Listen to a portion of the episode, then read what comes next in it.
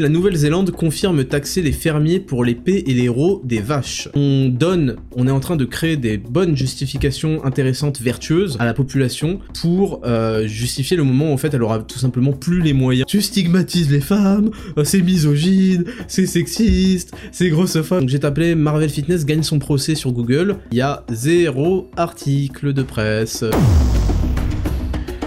Bienvenue dans 10 000 pas, le podcast qu'on écoute en faisant ses 10 000 pas. Je m'appelle Ismail Slimani, aussi connu sous le nom de Raptor sur internet, youtubeur à plus de 700 000 abonnés, fondateur de Raptor Coaching Pro et Raptor Nutrition, mes entreprises spécialisées en transformation physique et en mieux-être. Et dans ce podcast, nous discuterons de philosophie de vie à la lumière de l'actualité afin de développer un mental d'acier et de conquérir le monde.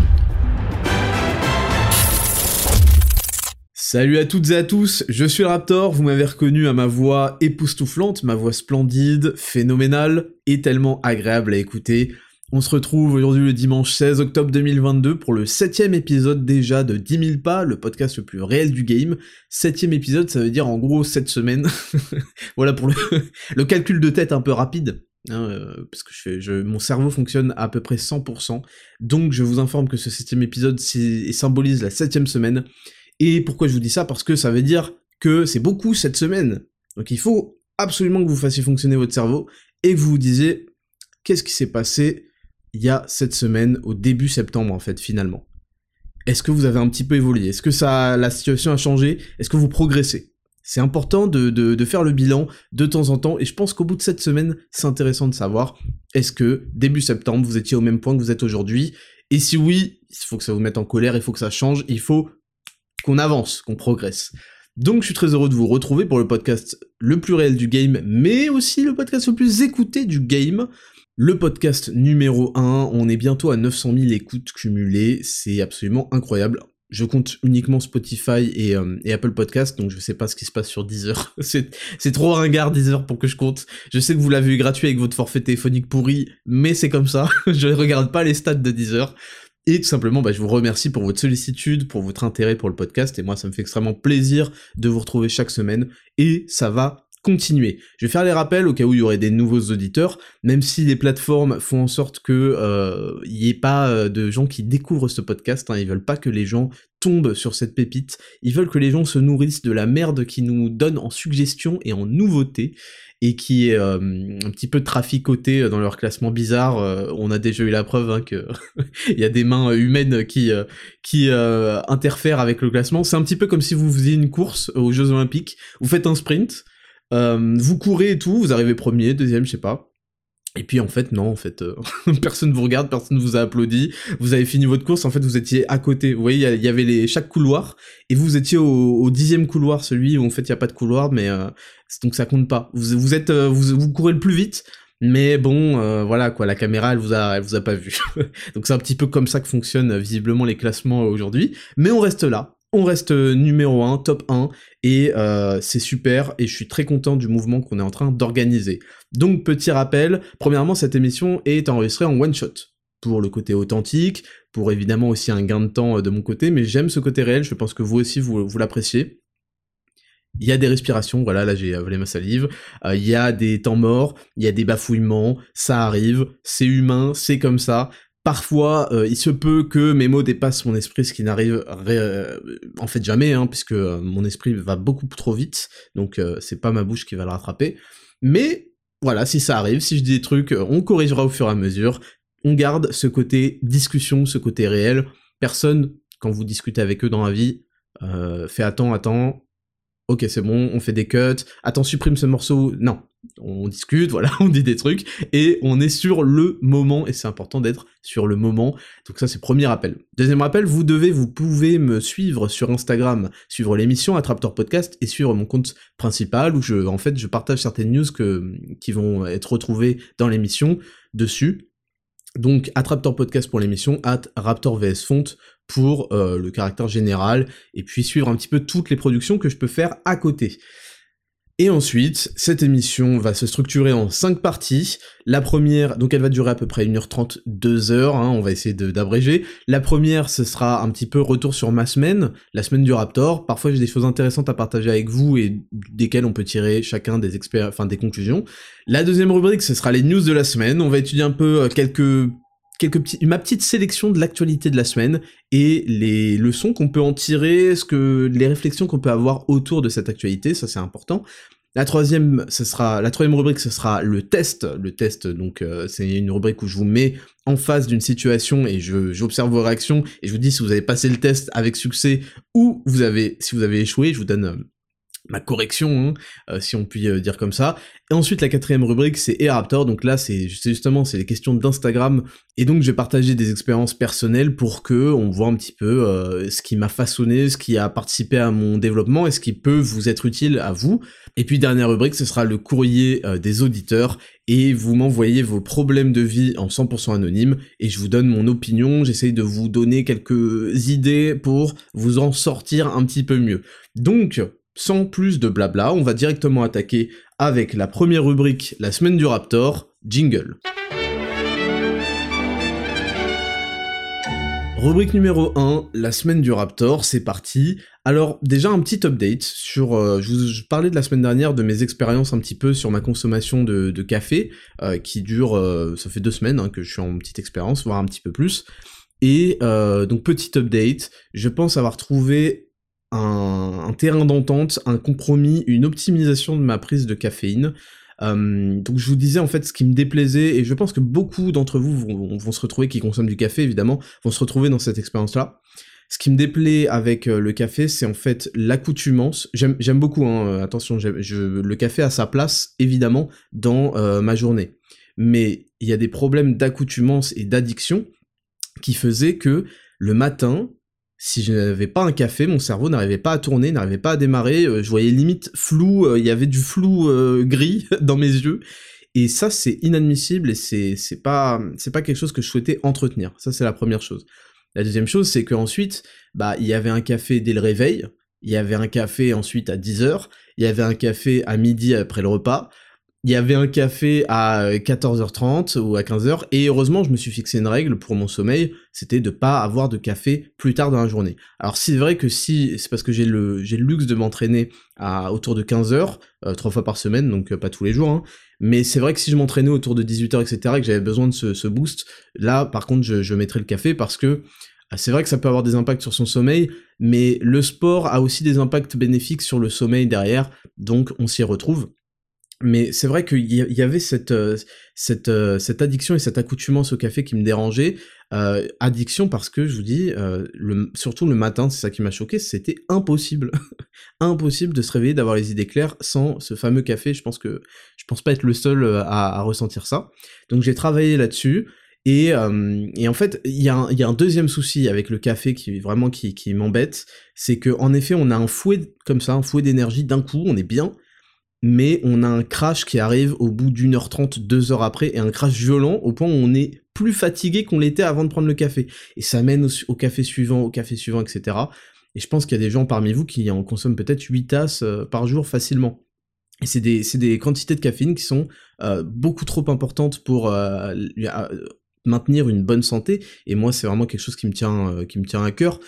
Enfin, c'est pas quelque chose qui me tient à cœur en fait, parce que quelque chose qui nous tient à cœur, c'est quelque chose qui a une valeur morale, intangible, abstraite. Euh, la santé, ça peut pas tenir à cœur. c'est juste que c'est extrêmement important. C'est c'est la base en fait. Je vois pas en fait ce qu'on peut faire. Euh, les gens ne réalisent pas, mais qu'est-ce que vous faites en dehors de votre enveloppe physique en réalité? C'est ce qui vous accompagne à vie Comment est-ce que il y a des mecs qui, qui je sais pas, qui, qui, font du cable management.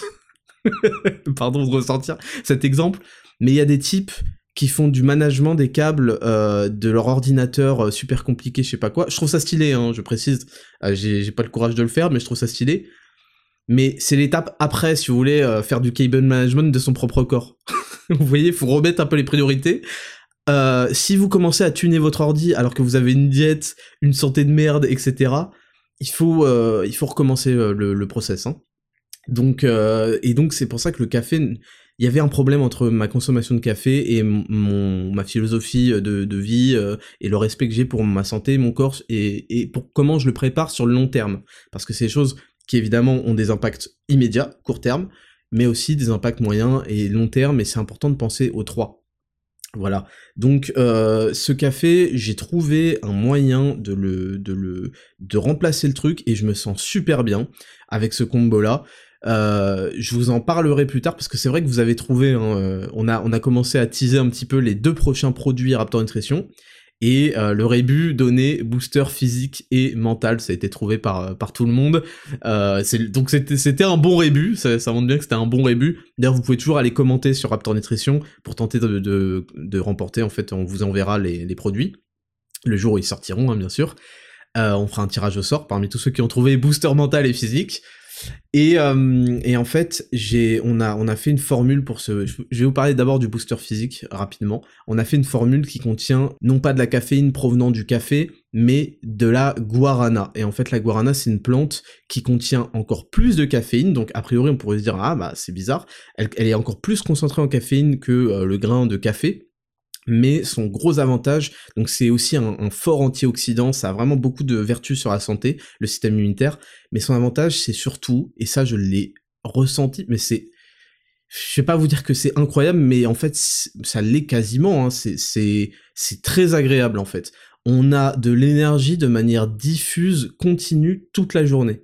Et c'est quelque chose que vous ne trouverez pas avec le café, euh, à part si vous êtes vraiment tout nouveau, et encore, parce qu'en fait, le problème aussi de l'excès de, consommation de café, c'est que ça, ça augmente l'anxiété, le, rythme cardiaque. Moi, j'ai des, des, des, souvenirs quand je prenais le café trop ou quoi, du cœur qui bat un peu trop vite, quoi, de l'hypertension, et ça augmente la fatigue. En fait, ça, ça a l'effet contraire à force d'accumuler les crashs et les fouets.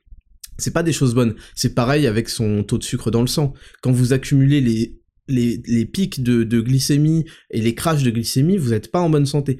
Donc c'est un peu cette approche-là que, j'ai voulu euh, adopter avec euh, la caféine. Et le, enfin, la guarana, ça se dit la guarana, c'est absolument incroyable et c'est, c'est, je peux vous dire que c'est une découverte parce que je connaissais ça, mais je l'avais pas implémenté parce que je pensais que c'était similaire à du café en fait, et je l'avais jamais implémenté dans ma dans ma consommation de caféine quoi. Et euh, parce que la caféine a quand même des énormes bénéfices hein, sur la santé du cerveau, sur euh, l'énergie, etc. Donc c'est pas à jeter complètement à poubelle. C'est juste qu'il y a des façons, des approches différentes, et je les partage un petit peu avec vous. Et donc on a cette formule avec de la guarana, donc il y a aussi euh, du ginseng, du gingembre, de la vitamine C et de la gelée royale et, et, du magnésium. Et ça a une formule vraiment qui vous donne de l'énergie tout au long de la journée. Et en fait, je pourrais quasiment déjà j'ai divisé par je sais pas par trois ma consommation de café quoi. Je pourrais quasiment ne plus en prendre. Mais je trouve quand même un avantage à consommer un café avant par exemple d'aller m'entraîner. Parce que avant d'aller m'entraîner là j'ai besoin aussi euh, d'un d'un petit coup de boost. J'essaie de pas le faire à chaque fois pour pas justement m'habituer. Mais c'est absolument très très très intéressant en fait ce phénomène là et ça pour quelqu'un qui est accoutumé habitué comme moi je trouve que c'est très efficace. Donc je suis super satisfait de cette formule, j'ai hâte de vous la proposer, de vous la partager, et donc je trouve qu'elle a un intérêt pour les addicts et les accoutumés de fou à la café, enfin au café quoi, qui qui ont besoin, qui se retrouvent peut-être dans les, les choses que j'ai, les, les, les symptômes j'allais dire, euh, les, les, les, comment, les situations que j'ai décrites, ou même euh, tous les étudiants, parce que c'est vrai que moi j'ai commencé le café, j'ai commencé le café pour faire le mec, hein, j'avais genre 20 ans, pour se sentir adulte, mais en dessous, j'ai finalement euh, jamais consommé de café parce que je trouvais que ça avait un goût dégueulasse et euh, comme tous les, les, ados et les enfants quoi. Mais surtout, euh, bah, je pense que je suis passé à côté de bénéfices très très intéressants de la, consommation de caféine. Et je pense que pour ceux, les même les étudiants qui m'écoutent, qui sont pas très branchés café, ça peut être vraiment le plus qui va faire que vous allez vraiment vivre vos journées avec avec ce qu'il faut quoi. Donc j'ai hâte de vous proposer ça. Et euh, c'était pour vous tenir un petit peu au courant de, cette évolution, et je tente encore des nouvelles approches, mais je crois avoir trouvé la bonne, et je vous la partagerai quand vraiment je serai sûr, exactement avec les timings, parce que le café aussi a un effet coupe-fin, je vous en parlerai un peu dans, mon approche du jeûne intermittent. Donc ça c'était la première chose, et tant, tant qu'on y est, euh, on a le retour du collagène. On a eu notre stock d'urgence qui a été livré en moins d'une semaine, donc euh, vraiment on a fait l'effort avec les fournisseurs de, remettre un petit peu de stock de collagène. Par contre, c'est parti très vite. Là, j'ai senti qu'il y avait un énorme manque. C'est parti très très vite. Euh, je crois que le premier jour, on a écoulé 20% euh, du stock d'urgence. Donc, faites attention. On a tout en tout cas en stock en ce moment chez Raptor Nutrition, mais c'est pas, c'est pas, voilà, on est déjà en train de préparer le réassort parce que là, ça va, ça va très très vite. Voilà. ensuite, cette semaine, j'ai eu un rendez-vous pour un costume sur mesure. Donc euh, pourquoi je vous parle de ça? Je vous parle de ça tout simplement parce que euh, j'ai commencé à mettre de plus en plus euh, d'importance sur la façon de m'habiller parce que je trouve ça très important et que euh, je, en fait ça, ça contribue à ce qu'on à ce qu'on appelle l'effet de halo et, et en fait j'ai fait beaucoup d'efforts sur différents aspects de ma vie et l'aspect vestimentaire c'est pas que je m'habillais comme un clochard ni comme un gros sac mais c'était pas vraiment euh, toujours très élégant, toujours très classe. Et aujourd'hui, je ressens le besoin, j'ai 29 ans, je commence à approcher de la trentaine, et je ressens le besoin d'être, par exemple là quand j'enregistre ce podcast, je suis toujours habillé de manière euh, élégante, j'ai besoin de ça parce que ça me renvoie une image de moi qui est positive et qui correspond à un standard élevé, à, euh, un idéal que j'aimerais avoir, et c'est important en fait d'entretenir ça dans toutes vos activités pour élever vos standards, tout simplement, élever votre... Euh, atteindre et conceptualiser sans arrêt, en permanence, l'idéal que vous visez. Parce que si vous ne l'avez pas en tête, si vous n'élevez pas vos standards, et eh ben vous ne pourrez jamais l'atteindre, en fait, tout simplement. Il y a beaucoup de gens, en fait, qui sont juste satisfaits avec ce qu'ils ont, etc., donc ils n'évoluent pas. Et bon, c'est pas un énorme problème, ça les regarde. Mais si vous voulez évoluer, il faut que vous vous mettiez dans les, dans les positions, euh, même esthétiques, quoi qui vous euh, permettront de d'avoir une meilleure opinion de vous-même, une meilleure estime de vous, une meilleure confiance en vous. Et ça, ça va se ressentir, c'est ça qu'on appelle l'effet de halo, ça va se ressentir aussi chez les, autres, parce que vous n'avez pas la même, euh, le même body language, le même langage, corporel, le même regard, le même euh, tout en fait, tout se, distingue quand vous avez, vous augmentez votre confiance en vous. C'est pour ça que je, vous encourage à chaque fois à faire une activité physique, à faire du sport, à vous développer personnellement, parce que c'est quelque chose qui va avoir un gros impact d'abord dans votre tête, mais aussi sur la perception qu'auront les autres de vous. Donc, euh, donc ouais, je suis parti pour me faire un costume. Alors j'ai déjà un costume euh, bleu, il y a beaucoup de gens qui ont voté, parce que j'ai mis un petit sondage Insta, qui ont voté pour le bleu, c'est vraiment classique, j'en ai déjà un. Mais il euh, faut que je refasse retoucher parce que je l'ai fait à une époque où je faisais hum, quelque chose comme 78 kilos et aujourd'hui j'en fais 68. Donc j'en fais 10 de moins. Donc vous comprenez qu'à la ceinture c'est un petit peu large et même la veste c'est encore un petit peu large. Donc euh, je, vais le, je vais le faire retoucher. Et là je suis parti sur un costume, costume pardon, un peu gris, anthracite, un peu plus, euh, un peu assez foncé. Euh, et ouais, je suis super content euh, de, de faire ça. C'est, c'est, je sais que pour certains ça apparaît la base. Peut-être quand même pour le travail vous vous habillez toujours comme ça mais je trouve ça important de d'upgrade comme ça mon, mon, apparence vestimentaire, mon style. Euh, je suis en train de refaire un peu toute ma garde-robe, hein, même si ça paraît un peu féminin de parler de garde-robe, en réalité c'est c'est super important et euh, je pense qu'on aura l'occasion d'en reparler euh, dans différents podcasts, mais même, même peut-être plus tard dans celui-ci. Je trouve ça super important de, de ne pas de ne pas laisser ça au hasard, de pas se, se, mettre juste des trucs, ah bah tiens il fait un peu froid donc je vais mettre un truc qui me donne chaud, essayer d'avoir un petit peu de style je pense que c'est ça accompagne en fait. C'est pas quelque chose qui va changer votre vie, mais ça va comment multiplier vos qualités actuelles. C'est ça agit comme un, multiplicateur. Comme un comme un booster de ce que vous avez actuellement. Si actuellement vous avez des choses pas terribles dans votre vie, c'est pas en vous habillant bien que ça va changer du tout au tout. Mais par contre, si vous commencez à, développer certaines de certaines qualités de vie, bah ça, ça va permettre qu'elle s'exprime encore plus. Donc je trouve ça intéressant et je voulais juste le partager avec vous et voilà, je vous partagerai en update sur Raptor VS Font euh, quand je le recevrai, à quoi ça ressemblera, etc. Donc voilà. Et euh, j'ai encore deux news à partager avec vous. Donc je voulais vous parler d'un FDP, je vous lis comme je l'ai écrit. Hein. Le FDP de la salle qui squatte le développé couché. voilà, je l'ai écrit, donc c'est que ça me tenait à cœur d'en parler. Euh, pourquoi je voulais vous en parler? En fait, je suis dans une salle un petit peu privée, euh, un petit peu pas pas luxe parce que les salles de luxe en général sont mal équipées et sont sont pour un public qui veut juste s'entretenir euh, pour faire des photos et pour des en gros c'est pour des, des meufs qui ont trop d'argent sur les réseaux sociaux et qui veulent juste se montrer en train de faire du sport mais en réalité parfois elles font 5 minutes de tapis elles rentrent chez elles c'est juste pour la photo et puis euh, c'est pour un cadre de gens peu exigeants, euh, enfin physiquement euh, dans leur truc, mais qui veulent se sentir bien quoi. Donc il y a plus de trucs liés au confort que réellement à la performance physique. Et moi je suis dans une salle qui a un entre-deux qui est super appréciable. Je vous ai montré une petite vidéo, donc il y a, y a, bon, y a un ascenseur, il y, a, y a plusieurs étages, il y a une piscine, enfin elle est vraiment très jolie et surtout très fermée. Parce que moi quand je suis arrivé à Paris j'ai commencé à m'entraîner à Fitness Park République et c'était juste pas possible parce que tout le monde, bon déjà c'est blindé, donc je devais aller à des horaires très précis, c'est-à-dire avant 14h ou après 22h30. Voilà, pour vous dire les trucs. Donc sachez que je faisais 30 minutes, fut un temps, hein, en 2017, je faisais 30 minutes à pied quand je suis arrivé à Paris, 30 minutes, 30-40 minutes à pied. J'arrivais à Fitness par République à 22h30. Je m'entraînais jusqu'à, ça fermait à minuit et demi, donc je m'entraînais jusqu'à minuit, minuit et demi et je refaisais 30-40, enfin c'est des rythmes euh, complètement stupides. Et c'est pas comme ça qu'on est productif. Quand on veut être productif, quand on veut réussir euh, plein de choses, faire plein de projets dans la vie, il faut pas qu'on commence à gaspiller notre temps. Et vraiment, euh, l'expression le temps c'est de l'argent, le temps c'est vraiment de l'argent. Donc il faut, et, puis surtout l'énergie, on n'a pas de l'énergie illimitée. Donc moi je suis prêt à mettre plus d'argent dans certains trucs par confort, commodité et par facilité d'accès plutôt que de perdre de l'énergie et du temps parce que c'est des choses qui m'ont beaucoup plus de valeur. L'énergie, c'est quelque chose que je vais pouvoir investir pour euh, dans tous mes projets et le temps aussi. Et je le retrouverai pas. Alors que justement, euh, bah, si je mène à bien un projet, je retrouverai l'argent que j'ai. Enfin, ça s'appelle un investissement, quoi, tout simplement. Mais là où je voulais en venir, c'est que à Finance Park République, bon, euh, c'était insupportable l'ambiance. les gens ils se regardent tous, ils rangent pas les poids. et puis il y a beaucoup de gens qui me reconnaissaient, donc c'était. c'est pas que c'est chiant, mais moi, quand je suis à l'entraînement, faut que vous compreniez, et c'est là où je vais en venir.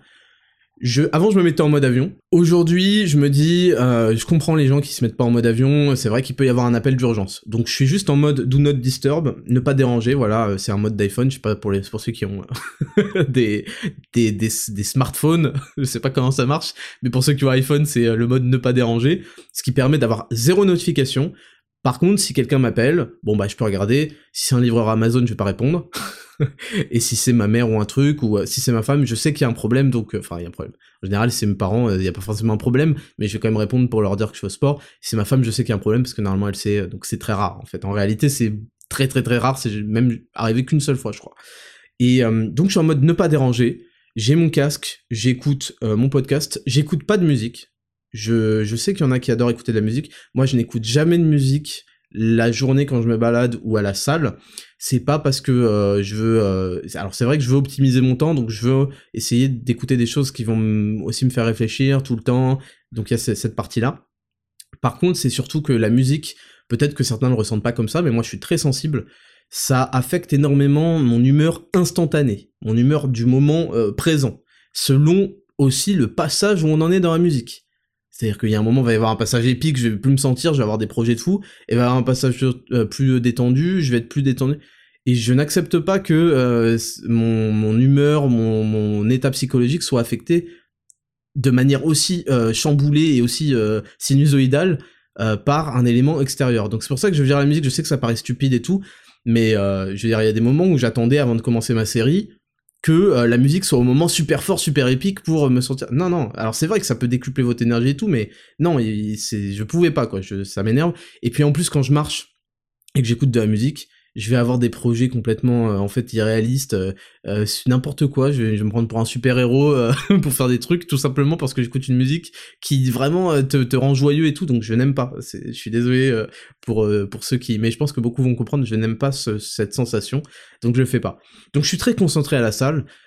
J'écoute mon podcast, je suis concentré quand je finis une série. De toute façon, j'ai pas suffisamment de, je, je mesure le temps de repos, j'ai pas suffisamment de temps de repos pour pour commencer à, à faire n'importe quoi, quoi.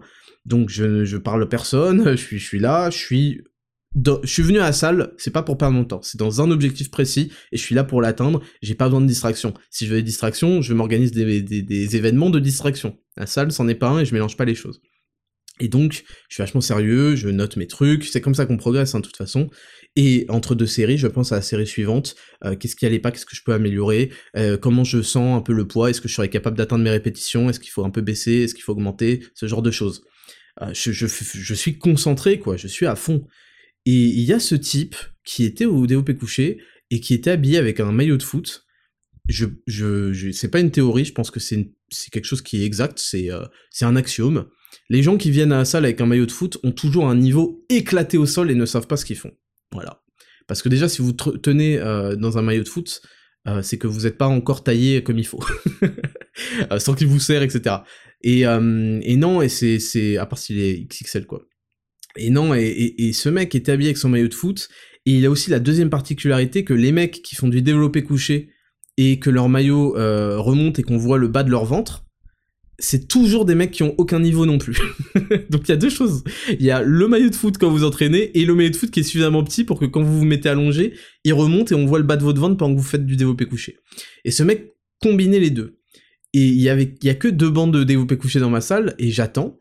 Et bref, et le type est resté, en fait, j'ai réussi à avoir une place sur l'autre banc pour vous raconter, hein, et le type est resté genre 40 minutes sur le développé couché, et entre chaque série, il allait sur TikTok, il scrollait, il faisait de la merde, il était pas concentré, il soulevait, il avait aucune difficulté. et je me suis dit, mais quelle perte de temps. Comment des gens peuvent consacrer une heure et demie, deux heures à la salle pour perdre leur temps, pour n'avoir aucun résultat Est-ce que ça lui fait plaisir? Ça c'est son esprit qui, tourne ailleurs. Il y a plein de trucs euh, autres à faire que squatter mon, banc. Pourquoi en fait? C'est quelque chose que je comprends pas. Je comprends, j'ai jamais compris pendant mes études, surtout quand les cours étaient plus entre guillemets obligatoires quoi. Euh, dans le supérieur, pourquoi il y avait des mecs qui venaient juste pour signer la feuille de présence et qui dormaient en cours, qui étaient pas concentrés, qui... Qu'est-ce que c'est que ça en fait? Quand, je fais un truc, moi j'ai toujours été honnête avec moi-même, soit je fais un truc et je le fais vraiment, et quand j'allais en cours c'était pour participer, c'était pour écouter ce que le prof disait, c'était pour être proactif, parce que c'est là où j'en tirais le plus, et derrière ça me permettait de travailler beaucoup moins. Vous avez beaucoup moins travaillé parce que vous avez fait l'effort de bien comprendre, de bien suivre le cours. Et c'est pareil, quand je vais à la salle, c'est pas pour me branler, c'est pas pour euh, soulever un peu des poids au hasard, euh, tester cette machine, je sais pas quoi. J'ai un plan d'attaque, j'ai besoin d'en tirer le plus. Je vais pas commencer à, me faire chier, à prendre une heure de mon temps pour un truc aléatoire, pour... Euh, enfin, je comprends pas en fait, juste je comprends pas. Et surtout perdre son temps sur TikTok, c'est-à-dire que le mec, donc, il a, il a pas de quoi penser et être focus sur un seul truc. Et donc, il, n'ira nulle part, je vous le dis direct. et donc, ça m'a dérangé et surtout, en fait, c'est juste que je me suis dit que c'était un terrain pour vous expliquer un peu le mindset, l'état d'esprit que moi je pense qu'il faut avoir pour avoir des objectifs dans des choses. Je vois trop de gens qui sont sur leur téléphone. Euh, les gars, vous êtes pas, euh, vous êtes pas l'autre, la, la, la sœur Kardashian je sais pas quoi, qui a mille réseaux à gérer en même temps, je sais pas quoi. Euh, vous devez pas être sur votre téléphone. C'est pour ça aussi que je suis pour avoir un carnet de, de, de progression un peu manuel je ne veux vraiment pas être en contact avec mon téléphone. Bon, il y en a, c'est cool pour eux. Bon, j'ai mon chronomètre, hein, ceci dit, sur le téléphone, c'est tout. Mais il y en a, ils vont sur les réseaux, ils vont répondre à des messages, je sais pas quoi. Vous perdez votre temps, vous perdez de la concentration, et c'est pour ça que vous n'arriverez jamais à progresser aussi vite que d'autres. Donc je vous donne vraiment des, des, trucs. Ne pas déranger, casque sur la tête, écoutez un podcast ou des trucs, ou de la musique, même si vous voulez. Et surtout, arrêtez de traînailler vous êtes des, vous êtes quoi en fait? Vous êtes des moins que rien, quoi. Vous êtes incapable de vous concentrer Bah, vous aurez pas les résultats qui vont avec. C'est aussi simple que ça. Et bon, c'est pas grave si vous êtes ok avec ça, mais je pense que chaque personne qui passe du temps à faire une activité, à part si c'est vraiment du loisir, en général la salle c'est pas vraiment euh, ça, c'est quand même qu'on a un objectif euh, sérieux bah vous perdez votre temps et autant ne pas le faire en fait. votre temps serait bien mieux utilisé à jouer à des jeux vidéo, à regarder TikTok depuis votre canapé que à faire euh, une, espèce d'entre-deux qui vous mènera nulle part. Donc voilà, ce mec m'a énervé, je tenais qu'à partager cette expérience parce que je pense vraiment que c'est quelque chose qu'il faut retenir. puis dernière chose de la semaine, euh, je suis allé à un super resto, on a mangé une pièce de viande euh, exceptionnelle et, et, en fait est, venu comme comme souvent en fait et c'est pour ça que je voulais aborder la question du la question enfin la question du mais Raptor, comment ça se fait que tu vas au restaurant? Parce que je vais au restaurant quand même, euh, enfin, au moins une fois par semaine, mais bon, ça peut arriver plus souvent. Alors premièrement, quand je vais au restaurant, c'est pas, c'est rarement récréatif aussi, euh, vous voyez. C'est souvent avec des partenaires, euh, des gens avec qui je peux je peux parler de, de, de, de projets futurs ou je peux vraiment parler de, de choses qui sont en rapport avec mon, mon, comment mon, mon entrepreneuriat, mon, mes entreprises, etc. Donc c'est toujours un temps que j'alloue euh, oui, autour d'une, j'aime bien l'ambiance du restaurant, autour d'une belle table, d'une, d'un beau repas, que j'alloue à une discussion sur des projets présents et futurs. Et d'ailleurs, ça m'a permis de réfléchir et de me dire, mais attends, il y a quand même des gens dans mon entourage où je me suis rendu compte, bah si on va discuter, on n'arrive pas, je, j'ai rien à leur dire, en fait, j'ai pas beaucoup de choses à leur dire, à partager avec eux, parce qu'en fait, on est trop loin, on est, ils comprendraient pas, et, ce que je fais, etc. Euh, et, peut-être moi non plus, euh, de leur côté mais on, a des vies trop éloignées, du coup j'arrive pas à leur partager mes, projets présents, comment je les, comment je les, je les fais. Euh, en fait, on n'est pas du tout sur la même longueur d'onde, tout simplement. Et je me suis, j'ai compris Parce qu'avec ces gens-là, par exemple, on, peut évoquer tout le temps, tout le temps des choses rigolotes ou des souvenirs, hein, souvent des anecdotes de ce qui s'est passé. Ah, tu te souviens, ça, Et je me suis dit, mais comment ça se fait que euh, que j'arrive pas en fait à, enfin, que j'ai pas de conversation tout forcément avec eux une fois que ces sujets ont été abordés pour la dix millième fois.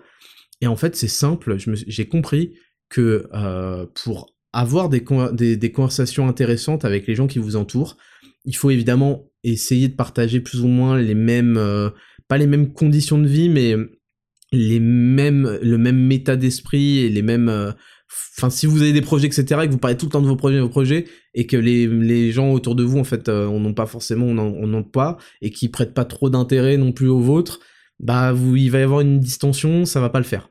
Et en fait, j'ai compris que ce qui fait qu'on arrive à avoir des discussions longues, il y a des gens avec qui je vois pas le temps passer. En fait, c'est parce qu'on arrive à, parler premièrement du présent, mais surtout à parler du futur. On arrive à parler de projets de vie, de ceci, cela. Et moi, bah, c'est vrai que j'ai des gens, je vais leur parler de tel projet de futur et je sais pas quoi, ils vont faire Ah ouais, mais toi, t'es. Ah ouais, d'accord, c'est trop, pas inatteignable, mais c'est trop. Ça ne correspond pas du tout à des choses qu'ils peuvent envisager, des choses qui les concernent, etc. Donc, la conversation ne se, fait pas. Alors qu'en fait, et je suis content d'avoir trouvé, en fait, c'est quelque chose qui me dérangeait. Les gens avec qui vous arrivez à parler des heures et des heures et des heures, c'est parce que vous arrivez à partager avec eux votre expérience présente et surtout à parler avec eux du futur, parce que le futur, il y a beaucoup plus de trucs à développer que euh, le passé, les anecdotes du passé pendant euh, pour la 40 millième fois. Ça c'était premièrement. Mais ça n'a rien à voir avec, euh, avec la suite du truc. Alors en fait, j'arrive, en effet, j'ai j'ai trouvé, j'ai trouvé l'énigme, j'ai résolu l'équation du fitness, j'arrive à euh, composer avec mes sorties restaurants et ma diète. Et vous avez vu, vous le voyez euh, semaine après semaine, si vous me suivez sur les réseaux, que j'arrive à conserver mon physique qui est un taux très bas en fait de, de, body fat. Euh, je suis à, j'étais quand j'ai fait le Dexascan, j'étais à 7%. Je dois encore être autour de 7% parce que mon poids évolue très peu je crois que j'ai pris 250 euh, grammes en un mois quoi. Et c'est parce que en fait je fais l'effort, j'ai remonté mes calories, j'ai changé mon programme, enfin je fais l'effort de, j'essaye de prendre un petit peu euh, dans des endroits intéressants, je vous en reparlerai plus tard. Et en fait les gens associent toujours, et ça c'est une erreur, et, mais ça fait partie des mythes du fitness qui ont été entretenus euh, pour des raisons de business, etc. Hein, parce que faire prendre du poids, faire perdre du poids aux gens en boucle, c'est super. Les gens pensent que perdre du gras, ça s'associe à un régime drastique qui va être de la souffrance et euh, qui fait que à la fin, bah, fait, vous allez tout reprendre. Et c'était mon cas avant, en fait. J'arrivais à certains résultats qui étaient loin des résultats actuels, en plus.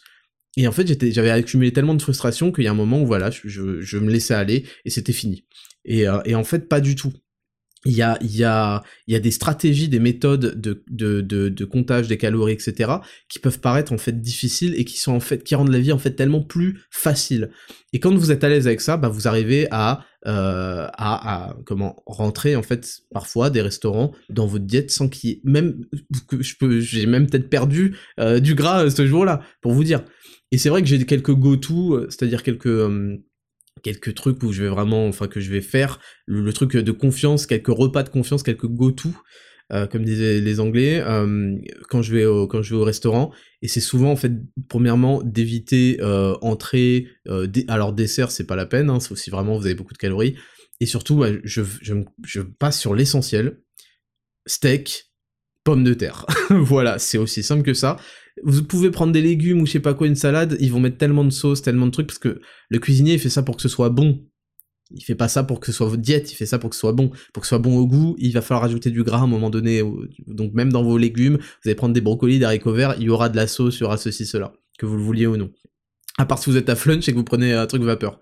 Donc, en fait, je, je, parce que ça fait partie de la vie aussi d'aller sortir au restaurant avec sa copine, avec ses amis, avec ses partenaires de travail, ça fait partie de la vie et je trouvais ça tellement triste de virer tout ça euh, par pure rigueur pendant des longs mois et des longs mois euh, pour en fait tenir une diète ou quoi alors qu'on peut avec des bons calculs, avec une bonne stratégie d'approche, bah, ne pas avoir faim tout simplement et manger des super trucs. Donc ça c'est quelque chose que je vous partagerai de toute façon dans le programme qui s'appellera de zéro en héros, euh, Zero to Hero, le programme futur 2023. Voilà, je peux vous dire, ce sera début d'année 2023 et on travaille euh, dessus à fond, à fond, à fond. Et ce sera une masterclass dans le sens où, bon, il y aura énormément de contenu vidéo, d'explications, euh, entraînement, mais il y aura énormément de contenu vidéo sur la diète, parce que c'est vraiment là où je veux faire une révolution des esprits, où je veux changer la méthode d'approche des gens, et qui comprennent que, en fait, si on fait les choses bien qu'on a la bonne stratégie, on peut tenir une diète longtemps, de longs mois, sans souffrir, et en ayant même du plaisir. Et je vais vous dire, je, mange de la glace chaque jour, euh, si je veux, je mange, du chocolat noir chaque jour. Bon, chocolat noir, on va dire, c'est pas un peu la folie, mais du 80%, c'est très bon. Euh, je peux, en fait, quand vous maîtrisez l'outil que je vais vous partager, vous pouvez vraiment vous faire des choses plaisir. Alors moi, je sais que je mange beaucoup de choses parce qu'elles sont bonnes pour la santé. C'est super important. Quand je mange des œufs, c'est surtout parce que je sais que c'est bon pour la santé. C'est pour ça que j'en mange tous les jours. Quand je mange des mais on sait bien d'avoir des aliments plaisir, etc. Et je vous apprendrai tout comment les, faire, et j'aurai même des exemples pour vous, pour que vous démarriez. Et puis au fur et à mesure, vous allez maîtriser le truc, mais ça va métamorphoser vos vies, et vous allez comprendre que les gens qui font euh, c'est bien euh, c'est bien euh, le faire le muscu mais tu, que tu vis moi je vis hein. fils de pute je vis plus que toi en fait et j'ai les meilleurs résultats donc en fait je vis 50 fois plus que toi et je vivrai en plus 50 fois plus longtemps donc vous allez comprendre que tout ça, c'est du foutage de gueule. C'est juste des gens en fait qui sont ignorants, mal informés et qui ont associé, comme je vous le dis, la diète, le, le, le comment la perte de gras, etc. à de la souffrance et forcément, comme je vous l'ai dit euh, dans l'épisode 5, les êtres humains font tout pour s'éloigner de la souffrance et se diriger vers le plaisir. Donc euh, forcément, bah quand on a des méthodes de merde, et bah on n'en est pas satisfait, on pense qu'il y a que ça, et on se dit ah ouais mais euh, je connais cette méthode, c'est de la merde et tu profites pas de la vie, alors que moi je profite de la vie, mais je suis gros, je sais pas quoi. C'est pas vrai, et je vous montrerai, ça va être une vraie révolution, donc j'ai hâte, programme Zero to Hero. Euh, donc c'est tout pour cette première partie. Vous voyez que chaque semaine, non, bon, je vais faire, je vais avoir certaines expériences, et vous voyez qu'il y a plein de choses à finalement à en tirer et à partager avec vous pour vous tirer vers le haut pour que vous donniez le meilleur de vous-même et que vous compreniez que euh, aucune situation néfaste, négative n'est fatale et que vous avez vraiment ce levier, vous avez qu'un seul levier de toute façon dans votre vie, c'est sur plus ou moins ce que vous, vous pouvez faire et ce qui vous arrive. Et si vous actionnez les bons mécanismes, les bons interrupteurs, et vous devez le faire, si, vous, et vous, si je vous donne cette aide un peu stratégique et mentale, etc., pour le faire, rien n'est fatal et la vie a beaucoup de choses à vous offrir et vous devez aller l'attraper par le col tous les matins et euh, prendre tout ce qu'elle a. Vous devez dérober la vie, vous devez la dépouiller, vous devez l'attraper et prendre tout de chaque jour. Et il y a une citation, euh, enfin une citation. En anglais, il y a un truc qui m'avait marqué, c'était euh, Do everything that can be done each day. C'est très court, hein. C'est-à-dire, fais tout ce que tu peux faire chaque jour. C'est stupide, hein.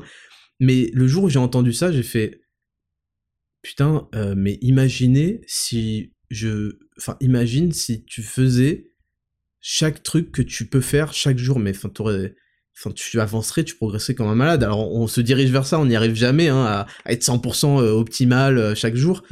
Mais ça, je me suis dit, mais putain, il y a tellement de trucs en fait que je peux faire chaque jour et j'en fais tellement peu il faut que j'en fasse, il faut que je les fasse tous.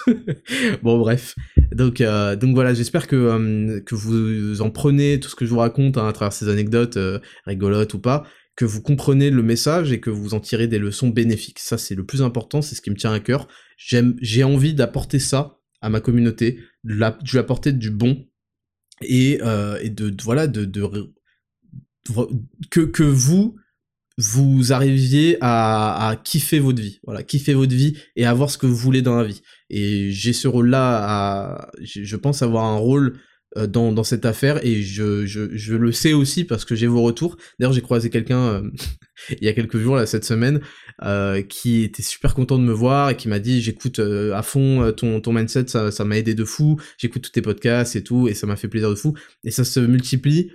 Et je suis content d'avoir cet impact-là. Après, je peux pas faire les choses à votre place, mais si je vous mets dans des dispositions mentales pour que vous vous battiez et que vous ayez euh, les armes pour affronter la vie, et que vous, parce qu'il y a, trois choix, hein, c'est comme euh, c'est comme dans les réactions face à la peur. Vous fuyez, vous restez tétanisé ou vous avancez. Si j'arrive à vous mettre dans l'état d'esprit qu'il faut avancer, je pense que c'est une plus-value monstrueuse en fait, et donc je suis euh, content de partager tout ça avec vous, et ça peut paraître rien, avec mes petites anecdotes à la con de ce qui m'est arrivé cette semaine, mais En fait, en réalité, je pense que c'est c'est super important et que ça a un impact vraiment favorable et bénéfique sur tout le monde. Voilà pour la, la, la, rubrique numéro 1. On passe à la rubrique numéro 2 où on a pas mal d'actu, les news de la semaine, jingle.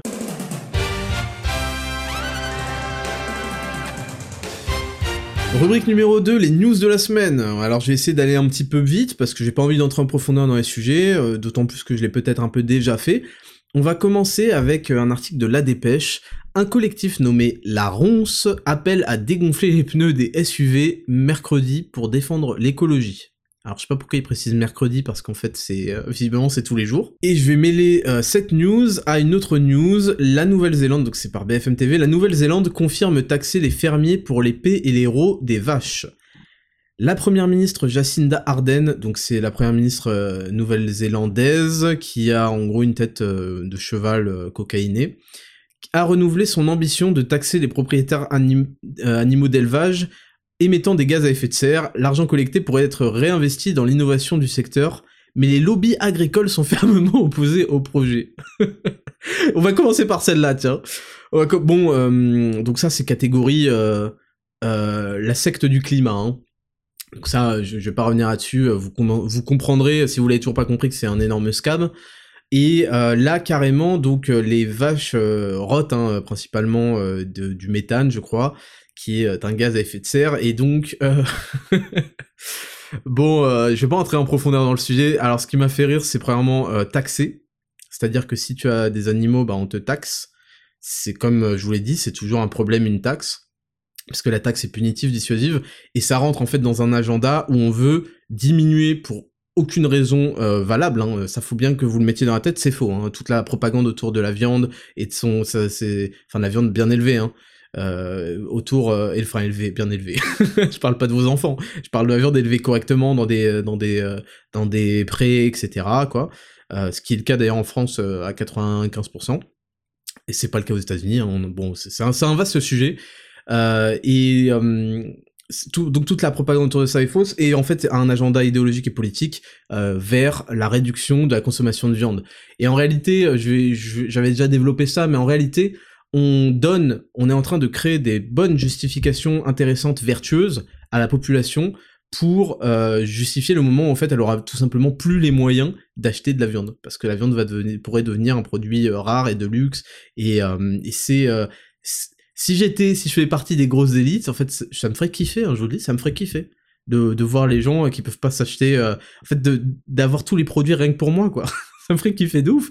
Imaginez, il y a que vous qui, peut, pouvez encore manger des bons fromages, de la bonne viande, c'est déjà le cas, hein, vu le prix de certaines euh, viandes euh, au kilo, hein, que personne ne goûtera dans sa vie et que, euh, qui, sont bien plus abordables pour ces gens-là. Hein. Et, et, et, voilà, et, ce qui m'a fait rire aussi dans l'article, c'est l'argent collecté pourrait être réinvesti dans l'innovation, à comprendre que l'innovation, c'est en gros des substituts de viande qui sont euh, parfois extrêmement nocifs et qui sont tout simplement pas qui n'auront jamais les propriétés de la viande à moins qu'on les booste avec certains trucs mais euh, mais bref des substituts de viande à partir de, de j'allais dire d'insectes euh, de, de végétaux hein, principalement et euh, quelques pistes sont abordées pour des cadavres humains. Bon, je pense que c'est, euh, je pense que c'est pour déconner, hein, mais euh, on, ne sait plus exactement. je rappelle l'épisode de la vache folle hein, où les vaches ont eu de la, des, des poudres animales. C'est pas toujours bien de faire des trucs bizarres. Hein. Ça peut donner lieu à des. Mais bon, si des gens veulent, j'ai vu que des gens mangeaient des boudins avec leurs propres règles. J'ai vu aussi que c'était à la mode de le make-up avec ses propres règles.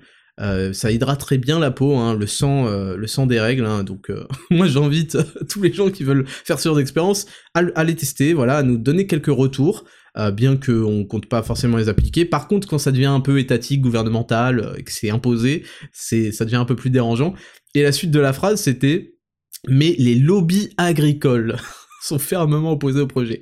C'est-à-dire que les méchants lobbies euh, les ça n'existe pas, sauf quand c'est euh, des lobbies euh, contre l'agenda politique. Les méchants lobbies agricoles, ils veulent exploiter les vaches, ils sont méchants et ils sont fermement opposés à ce qu'on fasse payer, parce que forcément, quand vous mettez des taxes sur les animaux d'élevage, euh, les gens vont réduire, parce que c'est par tête, hein, euh, de, de, de, de, de bovins ou quoi, les gens vont réduire leur, leur possession, ou alors vont, être vont pouvoir posséder seulement ceux qui ont les moyens de payer des taxes.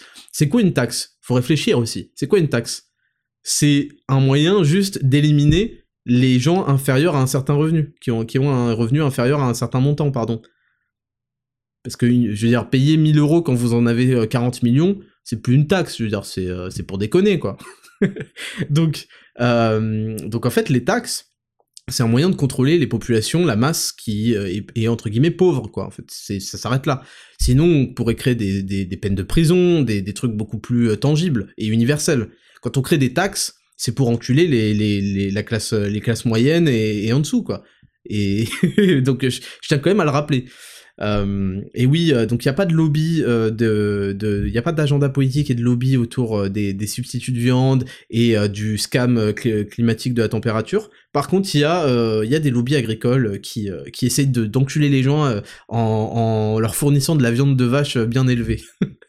donc voilà, et on revient sur un collectif nommé la Ronce appelle à dégonfler les pneus. C'est un, c'est-à-dire que c'est un délit et c'est jamais décrit comme tel en fait. Et c'est comme les deux, les deux cafards là qui ont euh, qui ont lancé euh, qui ont lancé de la peinture sur le, le, tableau de Van Gogh là. Euh, bon, il est protégé hein, mais mais quand même. après ils se sont collés la main. Enfin tout ça c'est des illuminés du, du climat. J'espère que vous comprenez que quand vous voyez des gens comme ça que c'est bon. que ils peuvent pas vous pouvez pas adopter le point de vue de gens aussi illuminés. Je pense que ça paraît quand même normal de raisonner ainsi. Et, euh, oui, c'est des délits, c'est super dangereux de, crever les pneus des gens, c'est de la délinquance, quoi, tout simplement. C'est pas. Mais comme le harcèlement sur Internet, il est tout à fait toléré, voire encouragé, voire euh, mis sous une lumière bénéfique quand il s'agit de servir les intérêts d'un certain agenda euh, politique et idéologique, et quand il s'agit de, de, de, propager certaines vertus. Voilà, c'est certaines, euh, certaines euh, qualités qui seraient moralement supérieures. Et vous voyez que le, harcèlement sur Internet, le cyberharcèlement, hein, on va en parler juste après d'ailleurs, c'est tout à fait euh, justifié, c'est super même, quand c'est fait de la part de comptes féministes, quand c'est fait qui viennent euh, harceler des, gens, hein, euh, je vais pas parler de mon cas, euh, quand c'est fait de la part de d'écologistes, de, trucs, quand c'est derrière une bonne cause, hein, le bien, là il y a quelques méthodes qui peuvent commencer à s'offrir à, à, vous. Et donc voilà, ça c'était c'était pour cette news, et, en gros c'est des, des fils de pute euh, énormes, hein. il hein. y a des gens qui se font vraiment, hein, je savais même pas euh, que c'était vrai, parce que vous savez, euh, pour moi il y a ce que je lis et ce que j'entends vraiment du réel, quoi, j'essaye de pas confondre les deux, et, en fait, il y a vraiment des gens euh, random qui disent que euh, les pneus de, la voiture de leurs parents euh, pour aller au travail tous les jours se sont fait crever. et il y avait eu ce tweet d'une meuf qui avait dit ça et tout. Je rentre chez moi et je vois les pneus crevés et un mot sur le pare-brise pour dire que c'est pour le climat et la température, je sais pas quoi. et, et les commentaires c'était genre, eh bah tu pourrais pas prendre une, une électrique, eh bah tu pourrais pas y aller en vélo. Donc, euh, je, tiens quand même à vous... c'est un phénomène que vous allez observer et qui est en fait le phénomène sur lequel se repose la matrice, c'est euh, les gens qui défendent corps et âme leurs esclaves en fait, leurs PNJ esclaves, qui sont des machines à être programmées, reprogrammées, reprogrammées par la propagande, et qui viendront polisser, euh, jouer le rôle de la Gestapo entre esclaves en fait. C'est magnifique. Et donc vous avez euh, des, en fait, vous, vous, pouvez compter dans ce genre de régime euh, totalitaire, quoi, euh, en construction. Vous pouvez compter évidemment sur l'État, sur le gouvernement et ses forces, euh, mais pas seulement en fait, c'est ça qui rend le truc infernal, c'est que vous comptez sur la délation, sur la participation active de tout un, toute une frange de la population, sachant que c'est une minorité, mais qu'elle va terroriser, en plus de l'État, hein, va terroriser par, par contre l'écrasante majorité, je dirais 80% des gens, qui du coup ne vont pas oser s'en plaindre, n'ont pas osé en parler, vont un peu rentrer dans le rang. Et, euh, et voilà, c'est un phénomène tout à fait intéressant. On passe à la news suivante. Une star de TikTok interdite de monter à cheval à cause de son poids. On m'a demandé de partir. Cette histoire fait actuellement le tour des réseaux sociaux. L'influenceuse Rémi Bader a partagé un clip TikTok dans lequel elle affirme qu'un ranch a refusé qu'elle monte à cheval à cause de son poids, une décision qui a provoqué indignation des internautes. Certains indiquent que la jeune femme a été victime de grossophobie. Donc, euh, on va traiter un petit peu cette news rapidement. Euh, évidemment, euh, ce serait pas intéressant ni intelligent de ma part de me moquer de, de la meuf parce qu'elle est grosse ou je sais pas quoi. Euh, parce que bon, il y a des gros, il y a des maigres, euh, bon voilà, euh, c'est pas bon pour la santé, ça, me pose un problème quand on dit que c'est pas grave pour la santé, non, c'est pas vrai, mais bon, je connais pas cette, cette meuf. pourquoi je voulais vous parler de ça? Premièrement, parce que je trouvais ça intéressant de... En fait, il y a plusieurs causes qui entrent en opposition, qui sont un peu antagonistes sur certains sujets, et on voit à chaque fois une hiérarchie euh, où il y a toujours le féminisme tout en haut. C'est-à-dire que, euh, ben, on, peut reprendre l'histoire, euh, on va parler de Marvel Fitness tout à l'heure, mais quand vous avez une opposition entre des people of color, des gens des minorités, je sais pas quoi, et une femme, ça va être le parce qu'il y a, y a deux les gauchistes sont tiraillés hein, par la discrimination les pauvres people of color etc hein, minorités mais quand même le féminisme et il y a un truc qui empiète sur l'autre. Et c'est toujours ça que vous observez dans ces rencontres un petit peu, un petit peu légendaires euh, euh, de ce qu'on appelle les euh, dissonances cognitives de ces gens-là, quoi. Et là, en l'occurrence, c'est le bien-être animal. Donc, c'est des gens en fait qui vous parlent du, du, du, CO2 et de la température du climat, etc. c'est des illuminés, hein, qui sont des pages blanches sur lesquelles on écrit et qui donc vous parlez des animaux, nanana, mais le moment où vient euh, de monter sur un cheval, euh, on, voilà quoi, on passe, devant le fait qu'il y a de la discrimination grossophobe visiblement, tu vois.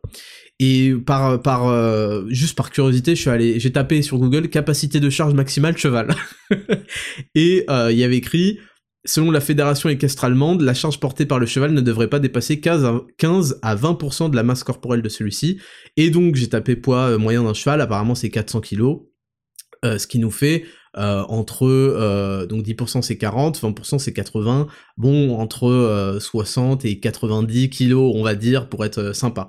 Et je me suis dit bah attends les chevaux au Moyen Âge je sais pas quoi. Et j'ai aussi cherché vite fait et visiblement, un chevalier bien équipé, truc, pouvait peser jusqu'à 97 kilos, quelque chose comme ça. Euh, je pense qu'avec elle, là, on est bien au-dessus, honnêtement.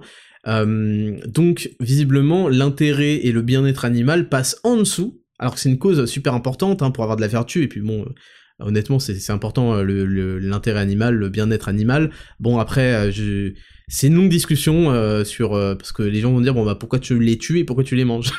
Bon, on va pas entrer dans cette discussion aujourd'hui parce qu'on n'a pas le temps, mais vous voyez juste, vous voulez juste montrer qu'il y a toujours des hiérarchies qui se font dans parce que la, fin de la fin de la fin, l'objectif en soi du féminisme et de toutes ces choses-là, c'est de tirer un intérêt, euh, de tirer un intérêt en termes du marché de l'attention, euh, qui, principalement en termes d'attention, donc pour, euh, pour tirer tous les bénéfices qu'apporte le marché de l'attention actuel, un intérêt économique, un intérêt en termes de vertu, parce qu'on est encensé, alors que les gens ne le pensent pas réellement, hein, mais t'es tellement courageuse, truc, truc. Parce qu'en gros, le concept de cette meuf, c'est.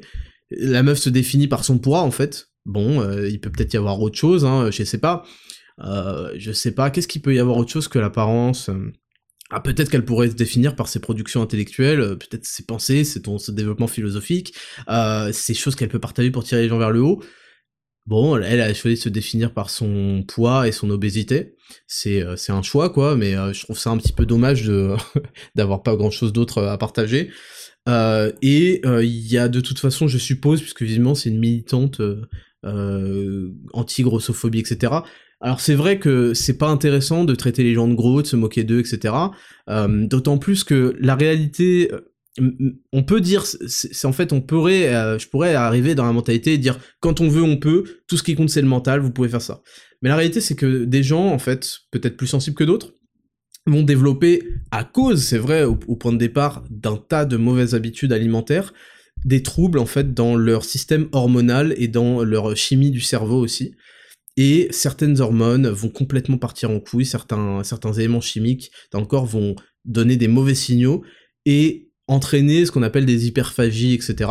C'est-à-dire qu'ils arrivent à manger des quantités énormes sans toujours avoir faim, nanana. Donc en fait, ils sont victimes d'un cercle vicieux dans lequel ils se sont mis eux-mêmes par gourmandise, par manque de connaissances, par truc, et aujourd'hui, ça va être par encouragement et justification de ce genre de, de, de pathologie. C'est une pathologie, l'obésité, c'est une maladie, et le surpoids, ça n'a jamais été lié avec la bonne santé, bien au contraire.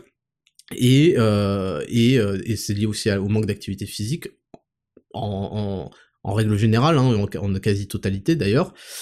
Et euh, sauf pour le cas des strongman, et bon, eux c'est aussi parce qu'ils s'injectent des choses, euh, qu'ils ont un volume aussi aussi massif hein, et autant d'appétit. Et euh, qu'est-ce que je voulais dire? Et, voilà, et donc c'est très néfaste selon moi. Maintenant, moi je suis pour la liberté totale d'expression, je suis pour que quelqu'un développe son opinion, et je comprends, mais c'est un cheval de Troie, hein, comme d'habitude, je comprends que de base, le discours soit parce que elles en ont marre de se faire insulter, de se faire moquer, etc. Et c'est vrai que c'est insupportable c'est insupportable euh, de, se faire moquer pour euh, ses, caractères physiques. Remarquons quand même que euh, ce genre de femme n'a aucun souci à se moquer des hommes qu'elles vont trouver moches, qu'elles vont appeler des incels, des puceaux, des je sais pas quoi, qu'elles vont trouver petits, ah regardez le nain, etc. Donc n'oubliez pas ces doubles standards et c'est c'est c'est parce qu'elles font ça principalement parce que ça sert leurs intérêts, ça les oblige pas à, avoir ce comportement avec les autres, vous inquiétez pas. Hein. Mais voilà, c'est juste pour vous dire que, en effet, ça vient, euh, le, concept de grossophobie, etc., ça vient d'un problème qui, qui, existe, qui est la moquerie permanente des gens euh, en surpoids, on leur fait alors bouboule, tu veux, tu t'es bien rempli les bajoux, vous voyez ce genre de choses, c'est violent, c'est violent, ça peut, détruire des, personnes, euh, soit ça les détruit, soit ça leur permet de rebondir, mais il faut un mental surhumain que tout le monde n'a pas et, euh, et c'est pas des choses qui sont forcément encourageantes, etc. pour, pour elles, et donc euh, ça entretient ce cercle vicieux, et ça les fait se retrouver dans des situations encore pires, parce qu'elles sont tristes, etc. Mais euh, voilà, je, voulais juste prendre cette petite news pour vous montrer que il y a des euh, causes qui peuvent arriver en opposition et qu'ensuite ces personnes-là mettent une hiérarchie et la hiérarchie les donne toujours gagnantes. et puis je voulais aussi vous parler de de, du concept de la grossophobie, de, de, de, comment euh, et, de comment euh, certains en fait nourrissent leur propre, donnent le, terreau à leur propre leur propre tombe quoi. Parce que euh, c'est malheureux mais mais il y a un moment où de toute façon il faut que la, la, solution vienne de soi-même. Il faut pas entretenir par confort et par flemme et par lâcheté en fait le fait que c'est trop cool parce qu'en réalité c'est pas trop cool et ils le vivent eux-mêmes mal. C'est juste un mécanisme psychologique qu'ils ont créé pour se protéger de tout ça et euh, pouvoir mieux le vivre. En général, c'est toujours ça.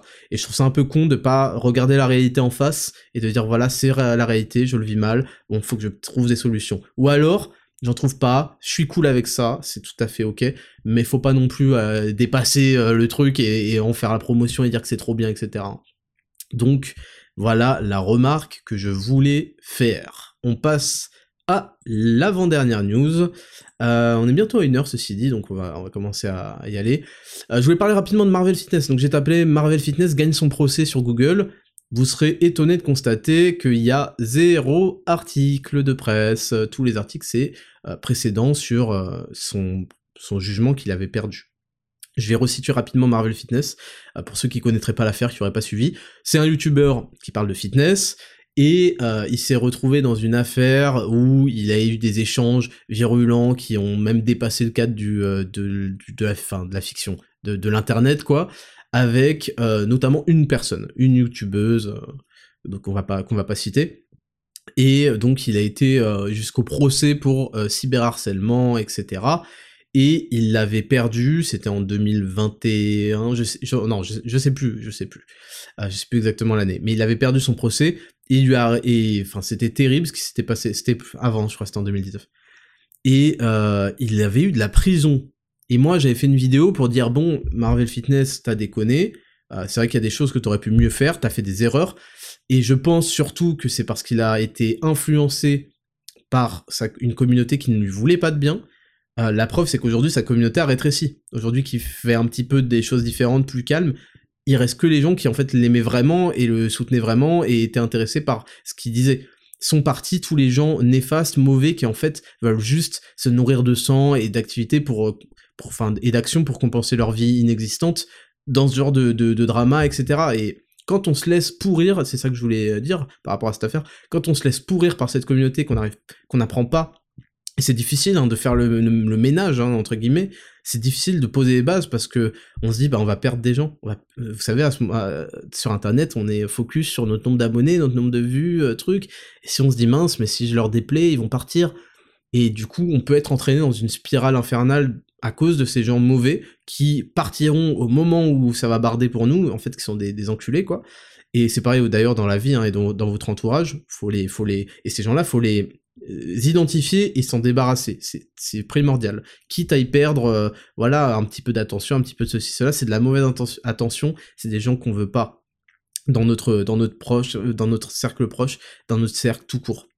Donc il y avait ce, premier point-là, j'en ai parlé, et qui l'a poussé à faire des, choses qui, qui, qui, sont pas très intelligentes, quoi. Et surtout, il y avait eu cette demande de peine, premièrement de prison, ça a choqué tout le monde, et c'était ça se voyait qu'il y avait eu des, des, trucs bizarres avec la justice et qu'ils voulaient en faire un exemple et donc ils étaient sortis de leur de leur gond quoi et euh, et, ouais je crois qu'il en a fait euh, trois trois ou quatre mois ce qui est enfin c'est énorme et en fait on a eu euh, un déchaînement un déferlement médiatique sur toute cette affaire, évidemment, qui lui a dépeint une réputation plus ou moins euh, définitive, en tout cas une réputation forte, et l'a dépeint comme le coupable, parce qu'il avait perdu son procès. Et aujourd'hui, en fait, il y a eu un nouveau procès où il a été tout simplement reconnu la première victime dans l'ordre chronologique des choses. C'est lui, en fait, où il y a eu des montages euh, sexuels où on, avait fait croire qu'il envoyait euh, euh, son sa, sa, tub à des, à des, gens, à la, à youtubeuse concernée, mais aussi où il y a eu des montages où on a fait croire qu'il était coupable de harcèlement sexuel sur des mineurs. On lui a fait porter des, des réputations dégueulasses. Et lui, en fait, ça l'a amené lui derrière à essayer de se défendre et la défense en fait euh, immédiate, c'est l'attaque euh, et ça l'a mené à faire des erreurs quoi.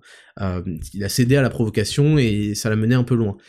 Et et, en fait, ce qui, ce qui était, ce qui, la leçon, bon voilà, je vais pas refaire le tour de cette affaire, mais la leçon à tirer de tout ça, c'est que le mal est fait en fait. Il n'y a pas un seul article de presse qui va sortir en la faveur de Marvel Fitness, ou au moins juste pour dire ce qui s'est passé parce que ça fait quand même euh, euh, une dizaine de jours là. rien, rien, c'est, c'est, ça ne les intéresse pas. C'était ça servait à un narratif intéressant. Il y avait euh, l'espèce de, je sais pas, de, de, de meuf qui a qui, veut qui qui veut qui a qui, qui dont les dents rayent le parquet qui veut absolument monter en popularité en truc et qui était qui servait d'avocat d'avocate qui voulait à tout prix avoir sa, sa jurisprudence à son nom euh, qui voulait proposer ce que j'avais décrit comme une peine de mort virtuelle, c'est-à-dire qu'il soit interdit des réseaux sociaux définitivement, de créer des comptes, etc., sur tous les réseaux sociaux, sur YouTube, sur tout ce que vous voulez. Et j'avais expliqué dans ma vidéo pourquoi c'était euh, euh, c'était une demande complètement irresponsable de sa part et que vous voyez des gens pour briller un petit peu sont prêts à détruire la société totalement pour un peu d'argent pour un peu de popularité d'attention sont prêts à mettre en place des, des trucs dont ils n'ont même pas mesuré l'ampleur avec leur petit cerveau. Parce que je rappelle que je suis, évidemment, parce que cette personne-là, euh, vous, vous, le savez pas, mais euh, a plusieurs fois évoqué mon nom euh, comme si, comme si, comme si elle allait faire quoi que ce soit. Et je lui rappelle que je suis évidemment éminemment bien plus intelligent qu'elle et que toute sa lignée génétique ne pourra, ne pourra produire quoi, si, si elle en a y a des enfants. Et, voilà, je voulais juste raconter ça, que une fois que le mal est fait, moi j'en ai souffert de d'injustice totale euh, et de, de calomnie, de, choses racontées sur moi dans les journaux qui, si elles étaient vraies, en fait, je serais aujourd'hui euh, dans une cellule isolée euh, dans, des prisons pour, pour certains trucs qui ont été racontés. Il reste ouvert, et en fait, le mal est fait. Vous pouvez attaquer un, journal ou je sais pas quoi pour diffamation. Et alors personne va être au courant du procès. Bon, euh, si vous le gagnez, bon bah voilà, ok, d'accord, c'est cool pour euh, pour les gens qui vous savez déjà innocents parce qu'ils vous connaissent. Mais pour l'opinion publique, le reste, euh, le travail de sabotage aura déjà été fait. Et c'est, ils, savent très bien comment ça marche, les journalistes, et ils savent très bien le pouvoir qu'ils ont, et, et, ça, c'est quelque chose qu'il faut se mettre en tête. Maintenant, moi, je considère que c'est aussi ce qui fait l'épopée héroïque de, de, de, de, quelqu'un, c'est qu'il n'y a aucun euh, film, il y a aucun euh, il y a aucun film de héros je sais pas quoi où le mec est au max dès le départ ou alors c'est toujours des films un peu bidons euh, pour enfants type Avengers normalement dans l'épopée d'un héros il y a un moment il, bon il arrive avec une situation initiale c'est-à-dire des, des, facultés supérieures à la moyenne, on va dire. Et il y a un moment où il perd tout et il doit prouver en fait au monde que avec ou sans ses facultés, c'est en fait son sa richesse dans son cœur, dans son âme et dans ce qu'il est capable de produire qui fait de lui ce héros. Et, je sais que ça paraît, vous me dites, putain, tu montes sur tes grands chevaux, la Raptor, mais non, je pense que c'est important et que c'est ce qui fait à, chacun à son échelle et à sa mesure son épopée héroïque. C'est qu'il y a un moment où on va rencontrer des difficultés qui vont nous faire tomber plus terre. Et c'est le moment où en fait on doit euh, prouver à nous-mêmes mais au monde qu'on a toujours eu dans notre âme et dans notre cœur ces capacités en fait qui font de nous un héros et qu'on mérite et qu'on mérite en fait euh, le pouvoir qui nous a été donné et qu'on est capable d'endosser cette pleine responsabilité, qu'on est euh, quelqu'un, qu'on est quelqu'un tout simplement. Et, le, seul conseil que je pourrais donner à Marvel, c'est que, bah en fait, moi je l'ai réalisé, puisqu'il y a des productions négatives en ma, en ma défaveur, et bah il faut que j'existe encore plus par mes productions positives, il faut que j'existe, que j'écrive, que je produise et que je, je supplante totalement euh, ces, ces choses-là. Il faut que je fasse, il faut que je sois un meilleur, il faut que je sois bien au-dessus de ce que je, je, peux être et que je mérite ma place euh, au Mont Olympe, quoi. C'est comme ça que je vois la vie. Et, euh, et voilà, c'est des coups qui sont très difficiles. Les gens se mettent pas toujours à la place. Et il faut, faut de l'empathie, mais il faut aussi euh, vraiment faire l'effort d'aller, tu vois, les, les, gens connaissent pas toujours ce que c'est d'être sur Internet, etc., et de subir ça, mais c'est extrêmement violent, c'est terrible pour les proches, pour la famille, etc.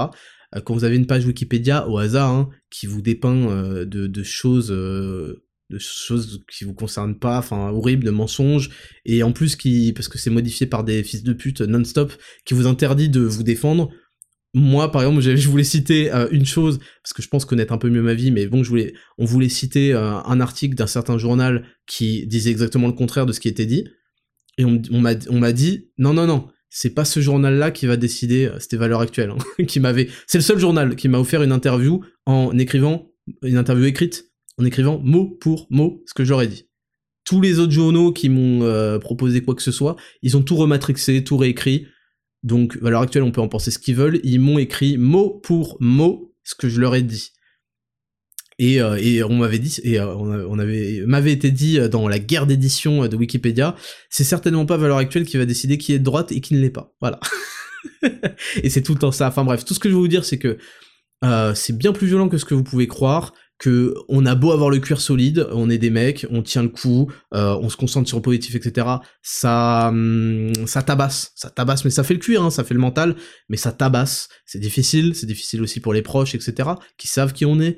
Et hum, et voilà, et, sachez que ça nous demande énormément, et je pense que vous le savez, de toute façon, si vous êtes là, c'est que vous avez suivi, et que vous me soutenez encore aujourd'hui, que vous respectez quelque part mon parcours euh, épique euh, héroïque. Même si c'est voilà chaque chose sa, sa juste mesure hein, mais que vous vous appréciez ça et sachez que ça demande énormément de courage et de force morale et de de trip en fait de trip donc euh, je sais qu'il en aura besoin et moi je peux en parler encore avec plus d'exactitude et de précision parce que je j'ai pas été en prison hein, mais je sais ce que ça fait d'être calomnié détesté par les médias, d'être, euh, d'avoir son l'opinion tronquée en sa défaveur, euh, être dépeint comme euh, le, le, plus gros des enculés, alors qu'en fait, bon, dans son, son cas est vraiment très différent. Hein. Bon, lui, il a été victime de, de, de choses et il s'est défendu un peu mal. Et moi, en fait, je j'ai essayé de passer certains messages et vu qu'ils étaient contre l'idéologie de la propagande quoi euh, et ben la propagande a mis en, place tout son système euh, et a tiré toutes ses munitions sur moi et je suis encore debout. Euh, et je peux vous le dire qu'une fois que tu as tiré toutes tes munitions et que la cible n'est pas abattue, tu peux commencer à, trembler parce que euh, le temps va jouer en ma faveur et plus le temps passe, plus mes productions se multiplient et mes effets bénéfiques sur, les, sur les gens et sur ma communauté augmentent. Et, euh, en fait, plus je, je, renverse la tendance et je sais que de plus en plus de gens se rendent compte. Mais en fait, Raptor, j'ai écouté un tout petit peu, j'ai prêté l'oreille parce que je pensais que c'était un enculé. Et en fait, c'est vachement positif ce qu'il dit, c'est intéressant même, et il, a beaucoup plus de nuances que ce que je pensais. Ah ouais, je pensais que c'était... Bah oui, forcément, quand je suis dépeint comme le plus gros des enculés, tu comprends pas, et, et, voilà. Voilà, c'est tout à fait euh, dommage et lamentable, mais il faut s'accrocher, il faut continuer, il faut tout donner. Voilà, c'était pour la dernière news de cette semaine. Euh, j'en avais une autre, mais je la reporterai à la semaine prochaine, vous voulez bien. C'était 30% euh, des femmes en âge de procréer ne désirent pas avoir d'enfants selon une étude récente. Je voulais développer pas mal dessus. Aujourd'hui, on n'aura pas le temps, donc je vous propose tout simplement de le reporter à la semaine prochaine ou une semaine. Euh, de toute façon, vous inquiétez pas, on va traiter tous les sujets du monde. Et je vous laisse passer à la rubrique 3, le test jingle.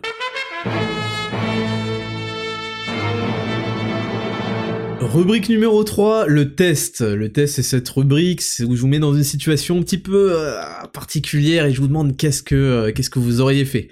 Donc je vais vous lire le test de cette semaine, ensuite je vais vous expliquer pourquoi je l'ai écrit, et ensuite on va lire un petit peu vos réponses, et je vais vous donner euh, mon point de vue. Donc le test cette semaine, tu es marié depuis 5 ans avec ta femme, vous avez deux enfants et un crédit immobilier. le X, c'est que tu l'as connue à 48 kilos, et qu'aujourd'hui elle en fait 75 et te déplaît visuellement. Comment réagirais-tu? Je devrais plus souvent vous expliquer pourquoi, dans quel objectif j'ai écrit ce, test.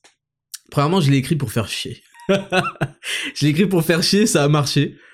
Euh, parce que je sais qu'il y a un point vraiment... Euh, putain, il y a un point où les meufs ne peuvent pas, c'est quand on leur parle de leur poids. c'est le, c'est pour ça tous ces trucs de grossophobie, etc. Elles veulent manger du fromage et du chocolat à n'en plus pouvoir, c'est la vérité. Elles détestent qu'on vienne à... C'était des relations euh, toxiques hein, avec la nourriture hein, que certaines ont. Hein. et alors là, vous êtes... Mais elles vous, êtes... elles vous tueront. Elles vous tueront. Donc je sais que le poids, etc., c'est quelque chose où... Parce que, en fait, ça demande une telle remise en question, et puis ça implique aussi un jugement sur l'apparence ah, les femmes sont très très très, euh, je veux dire tout le monde, hein, mais les femmes en particulier sont très très, euh, hmm, faut pas juger sur apparence, ça peut, dire, elles sont très, en, réalité, elles sont très, euh, c'est pas complexé hein, le mot, elles sont euh, très préoccupées par leur apparence, ce qui est normal, hein, euh, mais elles sont même, comment, elles sont même, elles manquent de confiance en elles en fait tout simplement. Et c'est pour ça qu'il y a beaucoup de maquillage, beaucoup de lissage de cheveux, beaucoup de ceci, qui les rend, euh, évidemment, qui les embellit, sinon elles le feraient pas.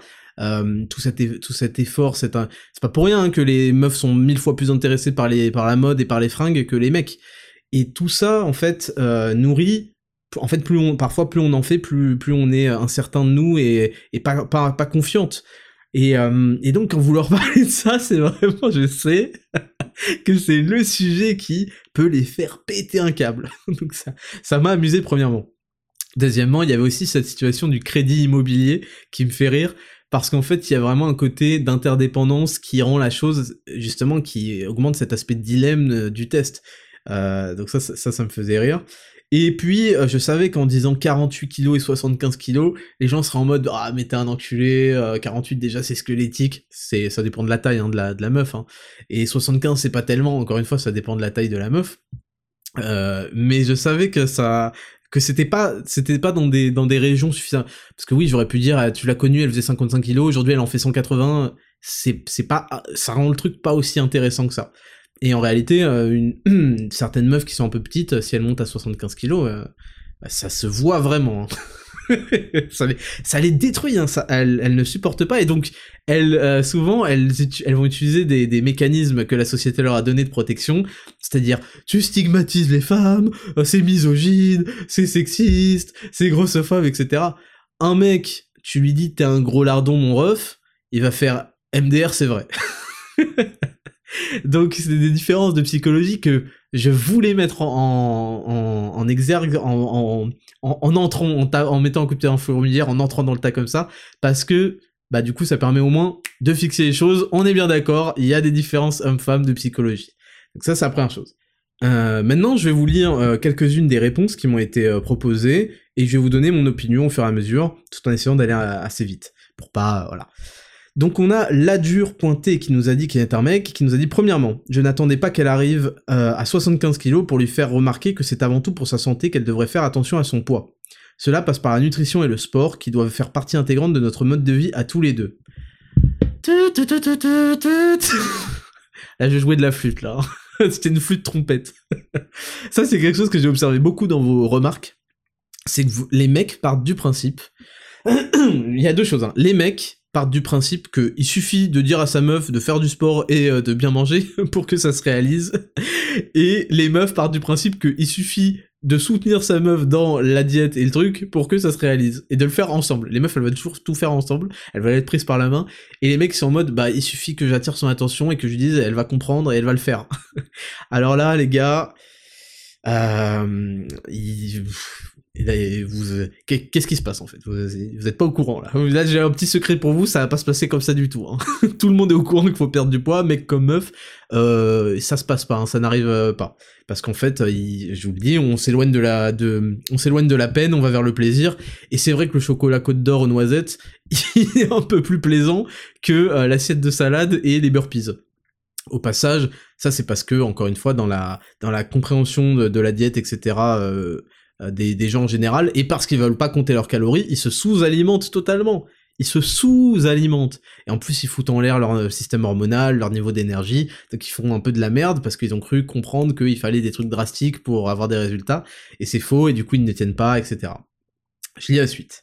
Deuxièmement, il est du devoir du conjoint de la conjointe d'alerter l'autre lorsque l'attraction physique viendrait faiblir, viendrait affaiblir, car cela reste un des leviers majeurs de l'attirance. Euh, oui, je suis d'accord avec toi, c'est sûr qu'il faut trouver avec tact le moyen d'attirer attention et tout. Euh, après, parfois, ça peut provoquer l'effet contraire, euh, parce que ça peut rendre triste, et ça peut affecter, et malheureusement, on n'a pas tous le mental, comme je le dis, et donc, être triste peut faire qu'on trouve moins la motivation, donc c'est encore pire, en fait. donc c'est compliqué, c'est toujours compliqué. Euh, troisièmement, si je travaille pour maintenir un niveau d'attirance et de santé, il est normal que mon ou ma conjointe en fasse de même. Si elle n'y consent pas, je mettrai un terme à la relation. Donc lui, il est sans pitié.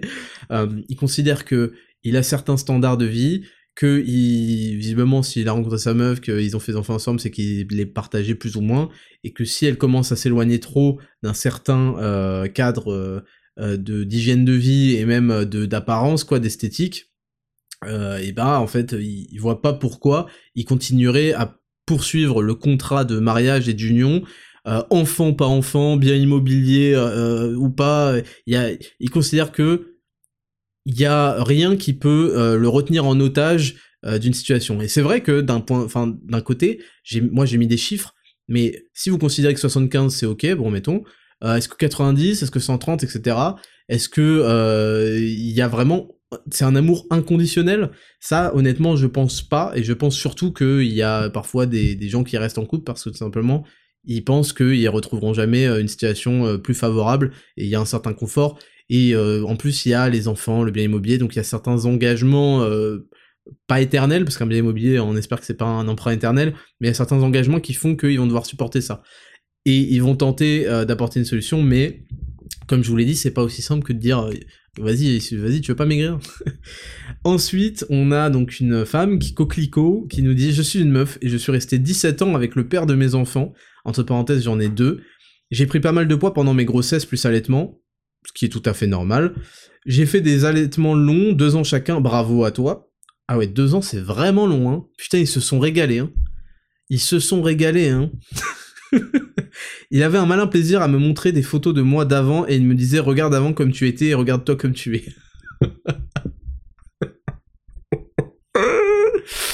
alors, alors, pour, alors, premièrement, c'est normal que pendant euh, une grossesse, un allaitement, euh, t'aies des réserves un petit peu. En tout cas, pendant la grossesse, c'est normal. Bon, il y a des femmes qui abusent hein, pendant la grossesse, on va pas se mentir. Euh, après, pour sa défense, on sait jamais trop comment approcher le truc et on peut montrer des photos euh, ça me fait rire parce que je me reconnais un petit peu là-dessus. On peut dire putain euh, ça tu vois parce que moi par exemple ça, ça nous motive en fait les mecs. Des fois on se dit on se dit putain mais j'étais grave bien faut que j'y retourne de ouf. Donc on n'est pas toujours euh, on comprend pas toujours les mentalités et on se dit que ça peut être une méthode d'approche. Maintenant c'est vrai que à mon avis s'il prenait plaisir à le faire c'est qu'il en souffrait et, et que voilà bah il subissait et que il en souffrait énormément, voilà. Donc euh, c'est pas non plus lui, euh, c'est un enculé, mais pas. Peut-être qu'on peut lui trouver des justifications, quoi. Lui aussi, il souffrait. Il voulait te faire souffrir finalement. Ça m'a fait énormément souffrir, bah tu vois, et je me suis bougé le cul en négligeant ma santé pour retrouver ce corps, et malgré cela, je n'étais toujours pas assez bien à ses yeux. Bon, c'est un fils de pute. clairement, clairement, c'est un fils de pute.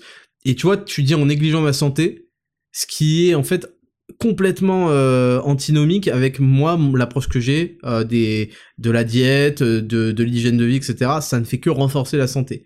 Et justement c'est à mon avis c'est parce que tu t'es privé t'as as fait comme les meufs vous faites beaucoup ça vous vous, êtes capable d'encaisser des trucs c'est à dire vous carrément vous avez pas mangé. C'est aussi un manque de patience hein. vous, avez, vous êtes impatiente et vous allez faire des trucs drastiques pour que ça aille vite. Vous avez euh, malheureusement bah, comme tu dis ça, ça néglige ta santé en tant que meuf, j'aurais aimé qu'il fasse le chemin avec moi, sans dire qu'il fasse tout comme moi pour maigrir, mais qu'il me félicite, qu'il m'encourage. Bon, t'es tombé sur un fils de pute, hein, je suis désolé de te le dire, mais clairement, euh, ce qui est sûr, c'est que je voyais aussi comment j'étais, qu'un peu plus de bienveillance aurait peut-être permis que je ne blesse pas physiquement et, physiologiquement. Résultat, en 6 mois, j'ai perdu 30 kilos, méthode la fait plus cardio tous les jours, je ne me nourrissais plus, bon bah voilà, cardio tous les jours, voilà. Et là où mon entourage me disait calm down, lui ne voyait pas que je me blessais. Et petite punch, euh, lui, par contre, en 17 ans, a pris du poil, dans le dos, une calvitie et zéro muscle. Mais ça aussi, c'est pareil, c'est que c'est... On peut pas... Quand on est une merde, on peut pas avoir des standards et des exigences vis-à-vis du reste du monde. Euh, c'est pas... Ça colle pas. Donc quand, le... quand les mecs sont des, sont des clochards comme ça, pardon, hein, je suis désolé, mais... Et ont des exigences, ça colle pas, en fait. Tu peux avoir des exigences quand t'es millionnaire, que t'as un six-pack, et que euh, tu, tu t'amènes sur la table des bêtes de trucs. Là, tu peux commencer à dire, bon bah, est-ce que tu peux amener sur la table d'autres bêtes de trucs? Le problème aujourd'hui, c'est qu'on a des mecs qui sont des gigantesques merdes et qui ont des exigences bien trop élevées par rapport à ce que eux sont capables de mettre sur la table. Et inversement, on a des meufs qui sont euh, des, des, des, des, pestes et des, des meufs qui n'ont aucune valeur ajoutée, aucun truc à porter intellectuel, rien, des mauvais partenaires de vie finalement, qui ont des exigences colossales vis-à-vis des mecs et du coup qui les enchaînent et les enchaînent. Bon bref. Et ce qui fait que en fait euh, c'est parce que les gens ont une conception très euh, très mal faite du réel marché de l'amour euh, qui existe. Personne, il viendrait à l'idée de personne d'arriver avec 25 euh, euros dans le portefeuille et d'aller à Louis Vuitton et de et d'aller jusqu'à la caisse quoi. Vous imaginez, vous allez jusqu'à la caisse à Louis Vuitton? Et vous faites, je vous dois combien? Là vous entendez genre 3500 euros et vous faites ah bah j'ai 25 euros et tu vas et je vais les payer quand même. Ça n'existe pas un monde comme ça. Pourtant, le monde des relations amoureuses, je le vois de mes yeux, ça se passe à peu près comme ça. Il y, a des, il y a des meufs ou des mecs qui ont 35 euros sur leur compte et qui, euh, qui espèrent euh, acheter euh, le, la dernière collection Fendace. Ça va pas se passer comme ça. Fendace, c'est Fendi X Versace. Hein. je peux en parler parce que je j'en ai quelques-uns. Bref. j'ai la suite, la fin. Me voici maintenant maman, maman solo. Bon, malheureusement, mais bon, mieux vaut être bien entouré euh, attends, c'est quoi? Me être seul que mal entouré. Euh, me voici maman solo, je prends soin de moi, je me trouve belle et en forme et mes résultats sanguins n'ont jamais été aussi bons que depuis qu'il est sorti de ma vie. Voilà, bise. Bah parce que t'as éliminé l'élément le plus toxique de ta vie, donc euh, c'était pas forcément une mauvaise chose. Et bon, bah aujourd'hui t'as des enfants avec euh, cette personne-là, mais ce qui compte c'est que ils aient le plus d'amour possible. Mais je, je, pense que t'es la bonne personne vu que t'as fait deux ans d'allaitement. Là, là, franchement, t'y es allé, bravo. On repasse avec un commentaire de mec, euh, Bren RCT. Si c'est ma femme et euh, si j'ai eu deux enfants avec elle, c'est que je suis sûr que c'est la femme de ma vie. Mmh, tu parles un peu vite, hein. il y a plein de gens qui font des choses, ils comprennent même pas pourquoi ils les font, en fait, en réalité, il y a des couples qui se connaissent même pas. Hein. Il y a des couples qui se connaissent pas, je te dis. Il y a des couples, ils, ils osent pas dire leur pensée politique, par exemple, profonde à leur, à leur meuf, même après des années de couple. Hein. Ils osent pas dire plein de trucs, il y a des couples qui se connaissent pas.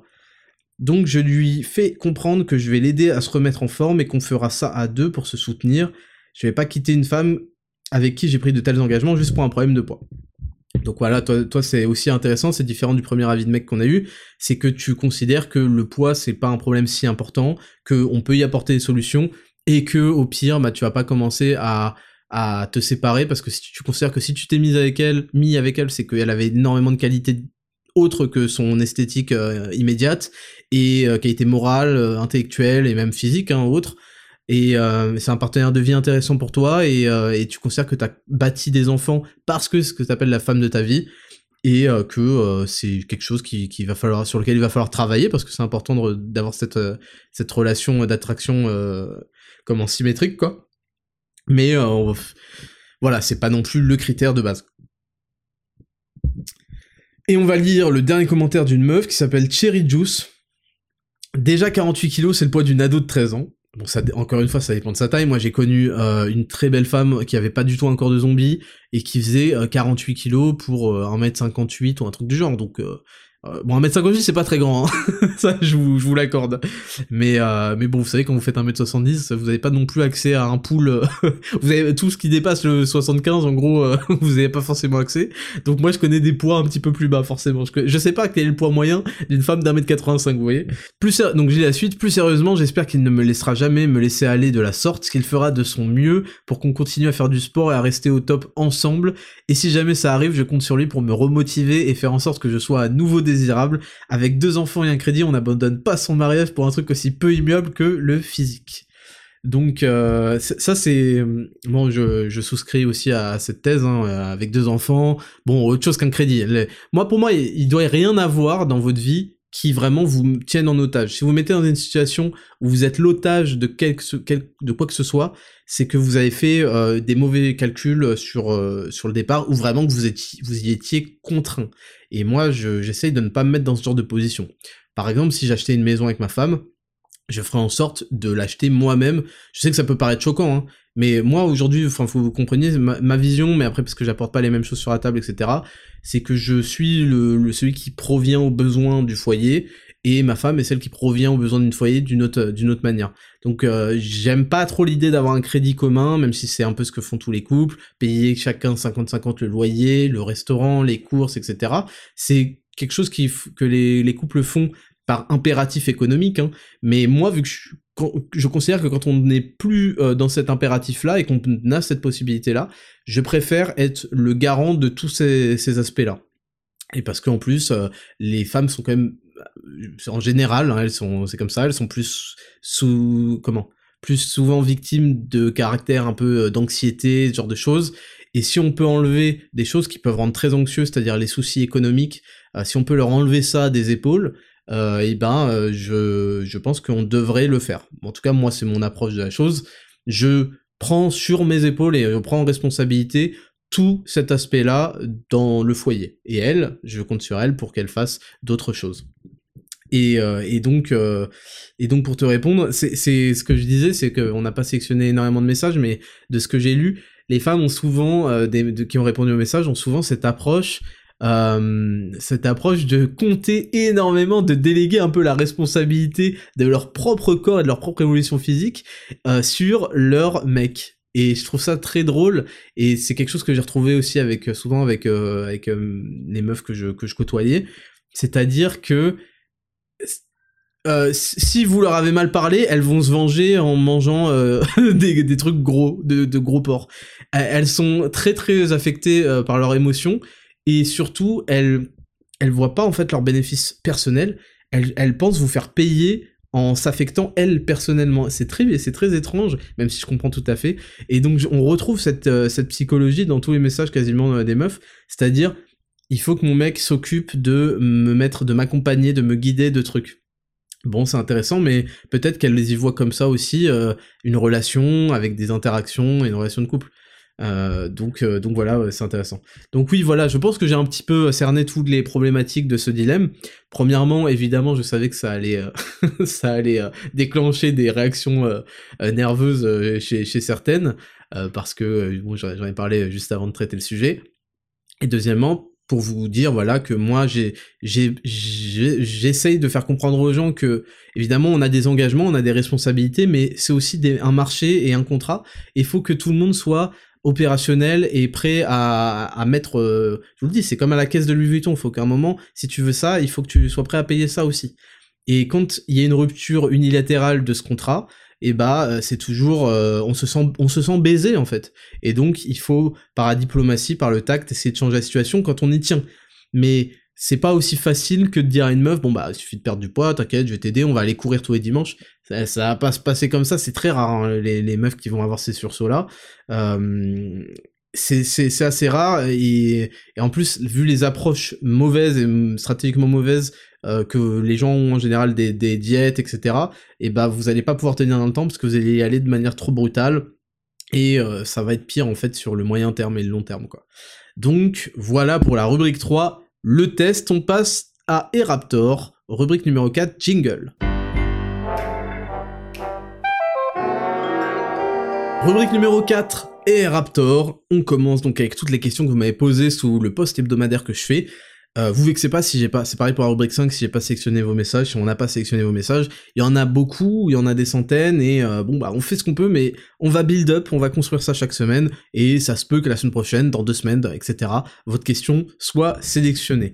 Donc on a Paul CHRN qui me dit quelle difficulté as-tu rencontré lors de ta transformation Raptor Daily? Donc pour vous resituer le contexte, la transformation Raptor Daily qui a donné lieu au programme Raptor Daily, euh, c'est euh, donc après la naissance de mon fils, euh, j'avais atteint 83 kilos, ce qui est très gros. Voilà, j'ai jamais fait ce poids-là, c'est inadmissible. pour 1m70, 83 kilos, j'avais perdu, sachant que j'avais perdu du muscle. Donc c'était vraiment pas beau à voir. Hein. Euh, et euh, parce que j'avais profité de la grossesse de ma femme pour empiler les restaurants, je m'étais un petit peu, j'ai commencé à jouer aux jeux vidéo, euh, à plus faire d'efforts et à entretenir en fait un cercle vicieux. C'est pour ça que je vous dis que il y a un moment, il faut se reprendre en main parce que personne va vous faire sortir de ce cercle vicieux et c'est et ça s'appelle le kick-off. C'est ce qui demande le plus de d'énergie, de déter de sortir de ça. Une fois qu'ensuite vous avez installé des habitudes et que vous avez entretenu un cercle vertueux, mais c'est la routine, c'est facile, c'est très très facile. La difficulté, c'est de sortir de ça. Et le problème, c'est qu'il y a des gens qui sortent de ça, ils font le plus difficile, et c'est ce que je vous dis, ils, arrêtent en fait. Ils, se félicitent, ils se, ils, se reposent sur leur laurier, et donc ils perdent toute l'accélération, toute la vitesse qu'ils avaient. Et si vous lancez un caillou, euh, vers le ciel, si vous lancez une fusée, si elle commence parce que waouh bravo t'as décollé, le plus dur c'est le décollage hein, pour une fusée. ça, c'était le bruit d'une fusée là. et si en plein milieu elle fait putain, franchement, euh, là je pense que les gars on peut se féliciter là le décollage franchement ultime, parfait. Bah en fait elle perd toute sa vitesse, tout son moment, tout son momentum, toute sa dynamique. Et en fait elle est obligée de recommencer à refaire le plus dur. Donc une fois que vous avez fait le plus dur, il faut continuer parce que là vous allez entretenir ce qui va devenir une routine. Ça c'est la première chose. Donc c'est après la naissance de mon fils, j'essaye parce que c'est très compliqué après une naissance euh, niveau temps et tout. Euh, moi j'ai ma femme avait besoin pardon, elle avait besoin de beaucoup de soutien parce qu'il y avait eu un peu des complications dans l'accouchement et que euh, il y a eu ensuite une, une, comment une infection de sa cicatrice etc etc donc j'ai vraiment mis les bouchées doubles et puis en plus c'est choquant, hein, un bébé. Hein. en plus, il y avait le confinement, il n'y avait pas d'aide de la famille, truc. C'est choquant. Il pleure, vous comprenez pas, vous, croyez que vous savez pas y faire, que vous n'êtes pas des bons parents, euh, que c'est si cela, vous il vomit, vous avez peur, à un moment vous entendez plus sa respiration. C'est bon. Et, euh, et, donc il a fallu que je trouve un moyen de m'entraîner moins que ce que j'avais prévu, parce que moi dans ma tête c'était genre 5 fois par semaine minimum quoi. Et que je m'entraîne plus, plus efficacement, donc une heure. Et les difficultés que j'ai rencontrées, bah, c'est que, euh, premièrement, j'étais gros et out of shape complètement, j'avais plus, de cardio, j'avais rien. Donc, il a fallu que j'y aille par étape, étape. Par exemple, il y a trois blocs dans le, dans Raptor Daily, bah, je pouvais en faire qu'un seul. Donc, au début, j'en faisais qu'un seul. Et je, je, me suis toujours dit, toujours dit, pardon, bah, Ismail, il faut bien que tu commences, il faut pas que tu en fasses trop, sinon tu vas crever. Et aujourd'hui, t'en fais qu'un seul et puis ensuite tu le fais un seul avec plus de, de cycles, plus de trucs, et ensuite tu vas incorporer petit à petit, et parce que j'ai toujours eu une vision long terme, j'ai toujours été patient. Donc il y a eu cette difficulté physique, hein, tout simplement au début, la difficulté de temps, d'énergie, des nuits atroces et tout, mais je savais qu'il fallait que je le fasse, il fallait que je le fasse, il fallait que je me sorte de cette situation physique déplorable et catastrophique. Donc j'ai fait en sorte de faire au début trois fois par semaine, et ensuite au bout d'un moment, je suis monté, voilà, quatre fois par semaine, et ça a été mon rythme, quatre fois par semaine. Et puis les difficultés, voilà, c'est que, euh, bah, il faut, il faut déjà euh, trouver un petit peu de temps et d'énergie, parce que les journées sont longues et, difficiles quand on dort pas. Euh, quand Mars commençait à grandir, bon bah, il fallait qu'il change de pièce. parce que il venait toucher à mes poids, truc, je voulais pas le blesser, quoi, je voulais pas lui foutre une alter dans, dans la gueule, et et puis en plus, euh, moi, il me fallait un peu de calme. J'aime pas, j'ai pas envie de faire avec des bébés qui pleurent et tout. C'est des choses qui me stressent. Le, le les pleurs d'un bébé déclenchent des réactions. Je pense que c'est naturel, hein, de, de, de, pics de cortisol, de stress qui sont très néfastes en plus pour la santé. Donc il a fallu que je réorganise. Il y avait le sommeil, etc. Donc il, ça a été un long parcours extrêmement difficile. Mais qu'est-ce qu'il y a de plus beau que d'y arriver et de justement avoir cette euh, cette euh, rétro cette rétrospection euh, sur euh, tout ce qu'on a dû comment tout ce qu'on a dû affronter. Quel est de... Toutes les choses faciles ont, peu d'intérêt en général. Hein. C'est les choses difficiles qui ont de l'intérêt, qui ont de la valeur, et dont on est fier, et qui en fait contribuent à notre construction. Donc voilà pour te répondre. Et aujourd'hui, c'est avec Raptor Daily. Sachez que j'ai ce projet-là, c'est aujourd'hui parce qu'il faut, il faut quand même deux haltères, si possible des poids en plus, et si possible une barre de traction. Donc faut quand même pas beaucoup de matériel, mais un petit peu quoi. Bon pour moi, ce serait très intéressant que chacun s'équipe avec ça. À la maison, c'est super. Euh, au moins les haltères quoi. La barre de traction, ça peut être autre chose, ça peut être compliqué. Euh, et aujourd'hui, je pense revaloriser Raptor Daily, parce qu'en fait, c'est quoi Raptor Daily pour ceux qui savent pas? Toutes les semaines, vous avez quatre entraînements différents, deux fois le haut du corps, deux fois le bas du corps, qui vont permettre de travailler vraiment ce que j'appelle toutes les qualités athlétiques, c'est-à-dire la force, l'explosivité, prendre de la masse musculaire et surtout brûler des calories, ce qui aide à, brûler, à perdre du gras. Donc c'est vraiment une sorte de tout en un euh, qui forcément n'est pas optimisé pour un seul objectif, mais qui est tout en un en une heure, qui permet de, en fait, d'avoir un petit rythme physique intéressant et surtout efficace, et, euh, et d'avoir à côté une vie. Et surtout, c'est pour euh, les, plus petits budgets. Moi, je vois pas quelle est l'excuse d'un mec, bon, qui a pas forcément les moyens de prendre un programme personnalisé ou prendre Raptor Bodyweight, mais il veut, il a un peu de matériel et il veut s'entraîner. Quelle est, son excuse en fait pour faire de la merde, etc. et ne pas être sur Raptor Daily? Moi, mon objectif vraiment avec Raptor Daily, et c'est pour ça que je vais vous parler de, ce que je vais lui apporter, c'est que tous les mecs qui sont étudiants ou fauchés ou je sais pas quoi, qui ont pas de quoi payer des, vrais, des gros programmes bien structurés, bien énervés, eh bien, ils prennent Raptor Daily, c'est 12 euros par mois, c'est euh, le moins cher que les nouveaux abonnements Netflix euh, pour avoir la HD, c'est un menu, un gros menu McDo de merde, c'est, je ne comprends pas en fait. Et aujourd'hui, je vais le renforcer et en faire euh, un truc en fait où il n'y a plus aucune excuse, où je vais apporter aussi des programmes entièrement poids de corps et pas forcément que cardio. Encore une fois, ce sera de la même structure, bloc 1, bloc 2, bloc 3, euh, force, explosivité, poids de corps, euh, un peu plus de comment de, viser à prendre de la masse musculaire avec de l'hypertrophie, poids de corps, et un peu et un bloc 3 un peu plus cardio, un peu plus challengeant. Et je veux, c'est mon objectif, je veux que chaque personne qui est dans ma communauté soit au moins en train de faire un Raptor DI plus les 10 000 pas. Parce que ça, ce combo-là, ou 7 à 10 000 pas, 7 à, 7 à 10 000 pas, parce que 7 000 pas quand on fait Raptor Daily, 10 000 pas les jours euh, de repos. Ce combo-là, pour moi, bah, les 10 000 pas c'est gratuit. Le Raptor Daily c'est 12 euros par mois. C'est, offert. En fait, je peux pas le faire moins cher, c'est offert. Je veux que tous les mecs de la communauté aient au moins ça. Et derrière, je veux fabriquer, pour de vrai, hein, quand je vous le dis, je veux fabriquer la communauté la plus déterre du monde au début j'étais en mode de France, mais c'est de la merde, du monde. Et euh, donc tenez-vous un petit peu au courant de ça. Évidemment, il y a un gros programme qui va sortir, mais pour ceux qui n'ont pas forcément euh, les moyens de se le payer hors promo ou quoi, je veux que Raptor Daily devienne un minimum. Donc ça, ça va être incroyable. Et si moi je l'ai fait avec un, j'avais perdu toute ma masse musculaire. Ça faisait un an et demi que je flânais en allant une fois par semaine, grand max, euh, à la salle. C'était de la merde. Perdu toute ma force et tout une situation cardio déplorable, une situation physique déplorable, si moi je l'ai fait, avec si peu de moyens, avec si peu de temps, avec si peu d'énergie, je veux que ce soit un minimum et je le, c'est pour ça que je l'ai rendu aussi accessible. Et dans Raptor Daily, il y a quatre séances par semaine, mais pas seulement quatre entraînements comme ça. Déjà, c'est tout bien structuré, évidemment. Et surtout, elles sont en vidéo et elles sont différentes chaque semaine, il y a, euh, j'avais compté, il y a à peu près 200 vidéos hein, sur l'année euh, différentes d'entraînement. Ça permet de cycler, ça permet de kiffer, de découvrir à chaque fois sa nouvelle séance. Et franchement, si vous ne l'avez pas encore, mais foncez, foncez, foncez, foncez. Si, bon, si vous avez un objectif précis, de prendre de la force, de je sais pas quoi, évidemment, ça peut être beaucoup mieux d'avoir un programme personnalisé.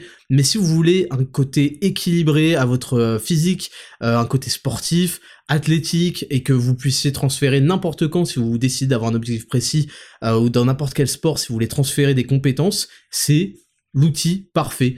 J'ai fait beaucoup de programmes de, de, grande qualité, mais celui-là, c'est vraiment, genre, pour le prix que ça coûte, je, comprends pas. Et le, et le truc, c'est que il y a une communauté aussi, parce qu'il y a un groupe Telegram, toutes les semaines, euh, tous les jours hein, d'entraînement, il y a la nouvelle vidéo, et puis euh, la communauté partage ses, son expérience, son retour euh, de la séance, ses, euh, ses perfs, etc.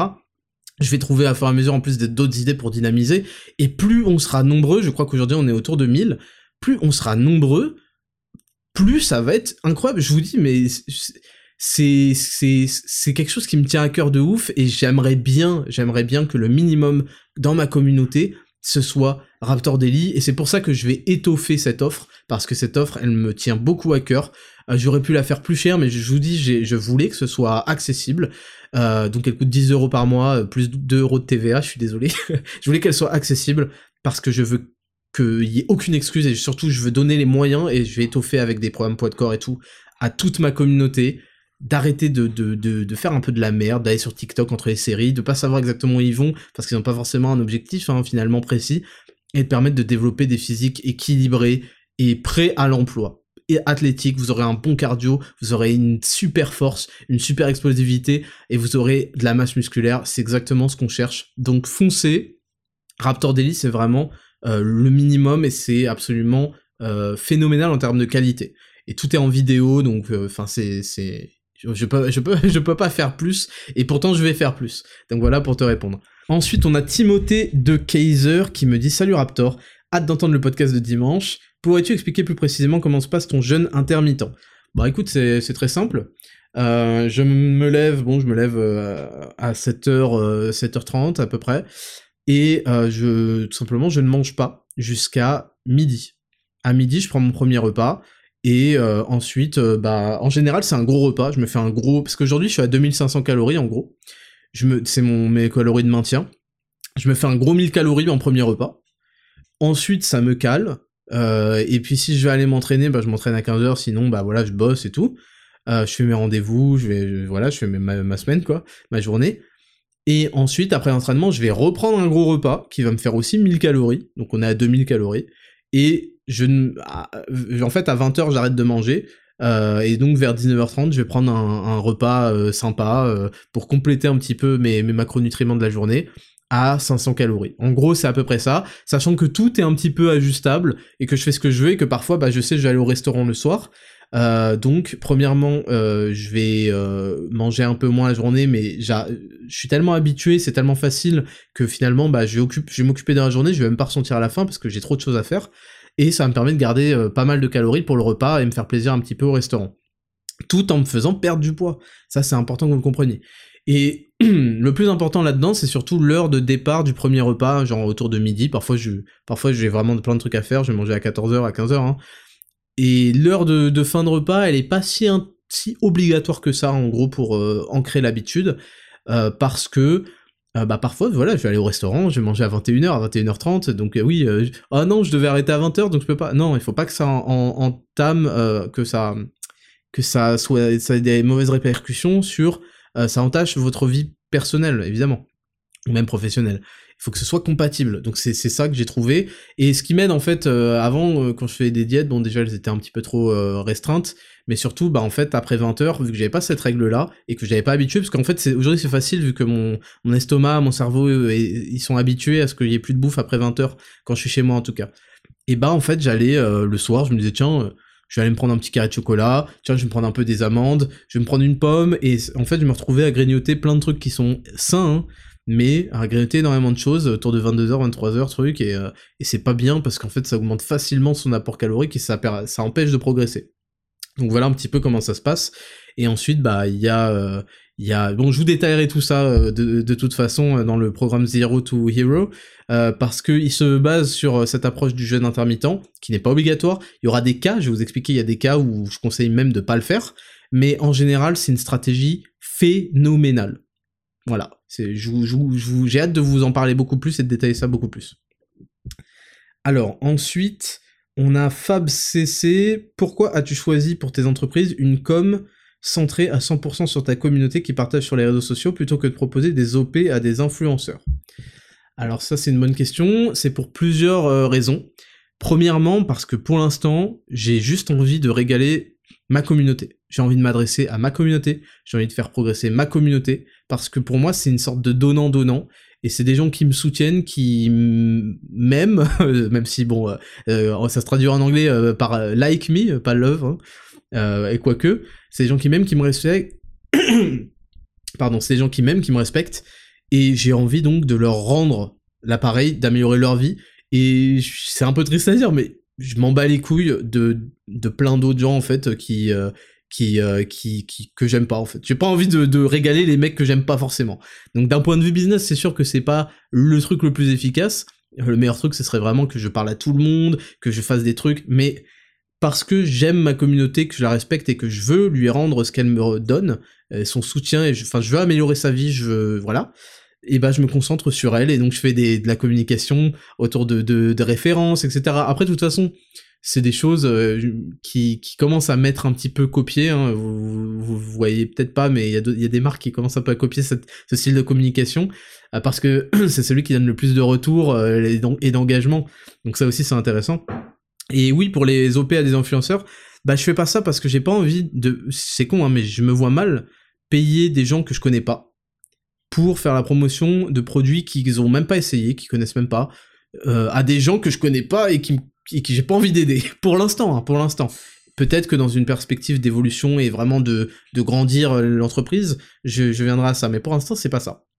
Donc, les rares, les quelques euh, influenceurs qui ont parlé de mes produits, ils l'ont fait de manière totalement gratuite parce que ils ont, je, les, je leur ai envoyé et ils ont testé, parce qu'ils m'ont demandé aussi, je leur ai envoyé, ils ont testé, ils ont vu les bénéfices, ils en ont parlé avec le cœur, avec donc une honnêteté qu'on n'a pas quand l'argent euh, est mis, est mis, euh, est mis sur la table.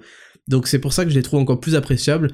Et puis, euh, puis voilà, ça me fait plaisir pour l'instant de faire kiffer, d'améliorer de, de, la vie des gens qui le demandent et qui donc sont dans ma communauté. Et, et voilà, voilà en gros pourquoi. Pour te répondre. Et dernière question de Ewen LCB, quels sont tes films, séries, animés préférés?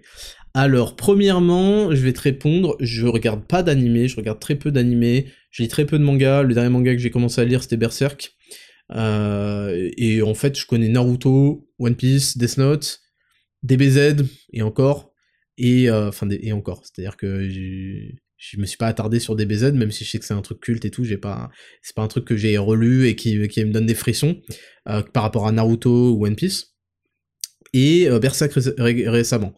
Euh, tout le reste, je, pareil, pareil les séries. Alors les séries, c'est, j'ai, vu Game of Thrones quand ma femme était enceinte et que j'étais un gros porc.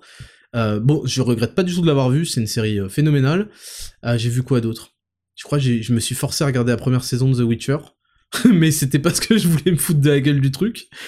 Euh, et sinon, je crois que c'est tout euh, en termes de séries. Je m'interdis, et je suis très content d'avoir euh, tenu ça, de regarder des séries et des animes parce que c'est la, énormément, énormément, énormément d'investissement de temps et que je veux pas avoir. Et One Piece, je sais, les gens me verront, ah, t'es un connard, One Piece, il y a eu 1000 épisodes, je sais pas quoi, on est au chapitre 1062.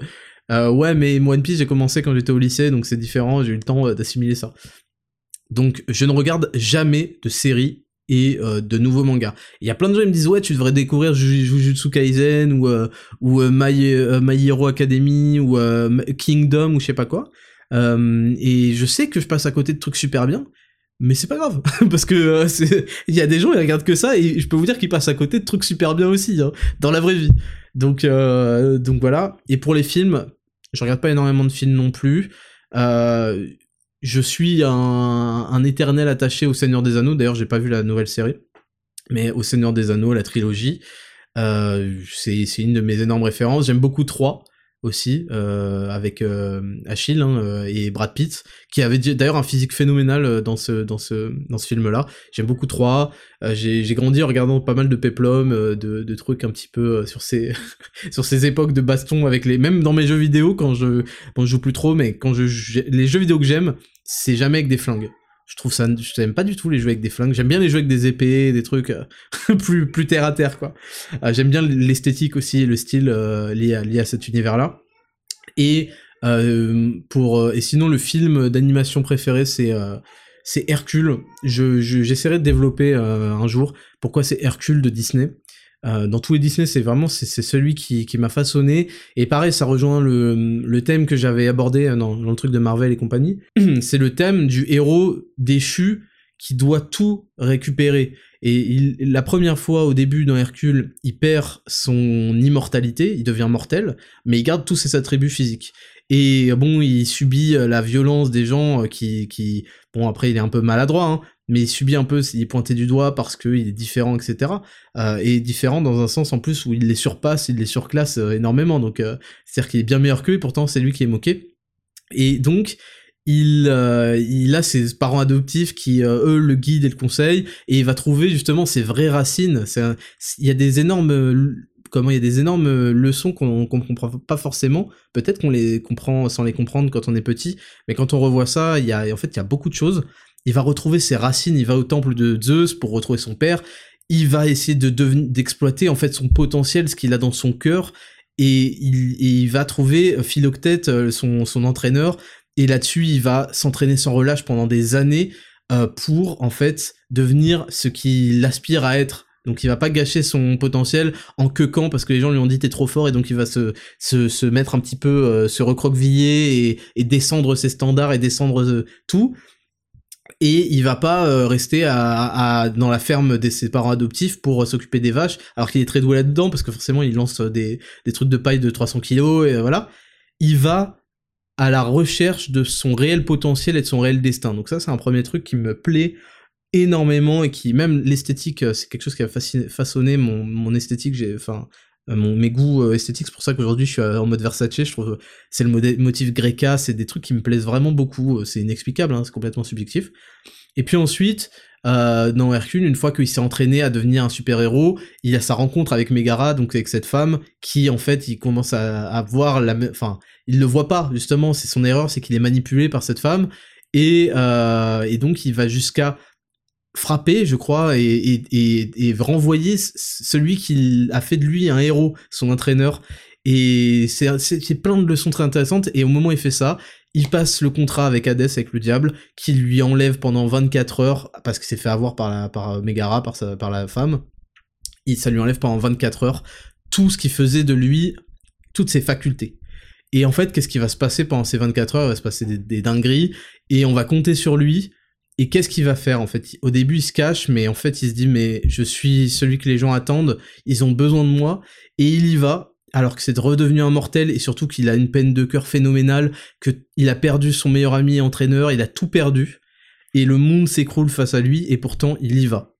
Il y va, il montre qu'il a du courage, et il arrive à vaincre le cyclope en utilisant des... C'est très euh, rapide hein, dans le film, mais en utilisant en fait... Euh, son, son, véritable héroïsme qui vient de son cœur et de sa et en fait de sa volonté c'est-à-dire qu'au-delà de ses capacités physiques, il a toujours eu la volonté d'aider et de d'affronter le monde. Et je, sais que des gens là, ils m'écoutent, ils se font mais putain Raptor, c'est un film de Disney, détends-toi. Et ben non, je pense qu'il faut bien bien ressentir et vivre les, les messages passés dans ces dans ces films d'animation là. Et à la et qu'est-ce qui se passe à la fin? Euh, il, la meuf finit par faire le sacrifice euh, ultime face à tant de charisme et de, de sacrifice de sa part. Elle, se, elle est mal et donc elle finit comme ça. Et il va jusqu'à aller repêcher son âme dans le royaume des morts. Et c'est ça, c'est cette action-là, alors que c'était irréversible hein, de perdre son caractère divin et son immortalité. C'est cette action-là du sacrifice ultime pour son cœur et son âme et ses émotions qui le transforme en héros et en dieu. Et encore à la fin, il renonce à ce statut de dieu parce que, euh, en fait, il préfère vivre avec euh, la femme de sa vie, etc. Bon, bref. Donc, Hercule, voilà, je me suis un petit peu laissé euh, développer sur ce sujet-là, mais c'est vraiment mon Disney préféré. Il est absolument incroyable et je serais capable de le voir et de le revoir encore une fois parce que c'est c'est quelque chose qui fait vibrer des, trucs en moi et on a, je pense qu'on a chacun euh, ce genre de film. Donc voilà pour te répondre et on va passer tout de suite à la dernière rubrique, le courrier des auditeurs, rubrique 5, jingle. Rubrique numéro 5, le courrier des auditeurs. Donc, on a fait une petite sélection avec euh, mon CM et il y a des petits messages qui demanderont pas beaucoup de temps et peut-être un ou deux qui demanderont un peu plus de temps de développement. Donc euh, je pense que c'est un peu ce qui manque dans le courrier des auditeurs, c'est ceux où je réponds du tac au tac directement, il n'y a pas besoin forcément de développer. Donc c'est 100% anonyme, on y va. Salut le Raptor, voici la situation, je suis célibataire et je m'entends très ou trop bien au boulot avec une collègue, qui elle est en couple depuis plus de 3 ans mais la situation est assez compliquée avec son gars. On parle énormément et elle m'a ouvertement dit que je lui plais et qu'elle voulait me pécho. Je suis absolument pas contre m'amuser un peu, mais mes valeurs me disent aussi de respecter son couple et de ne pas aller plus loin que faire.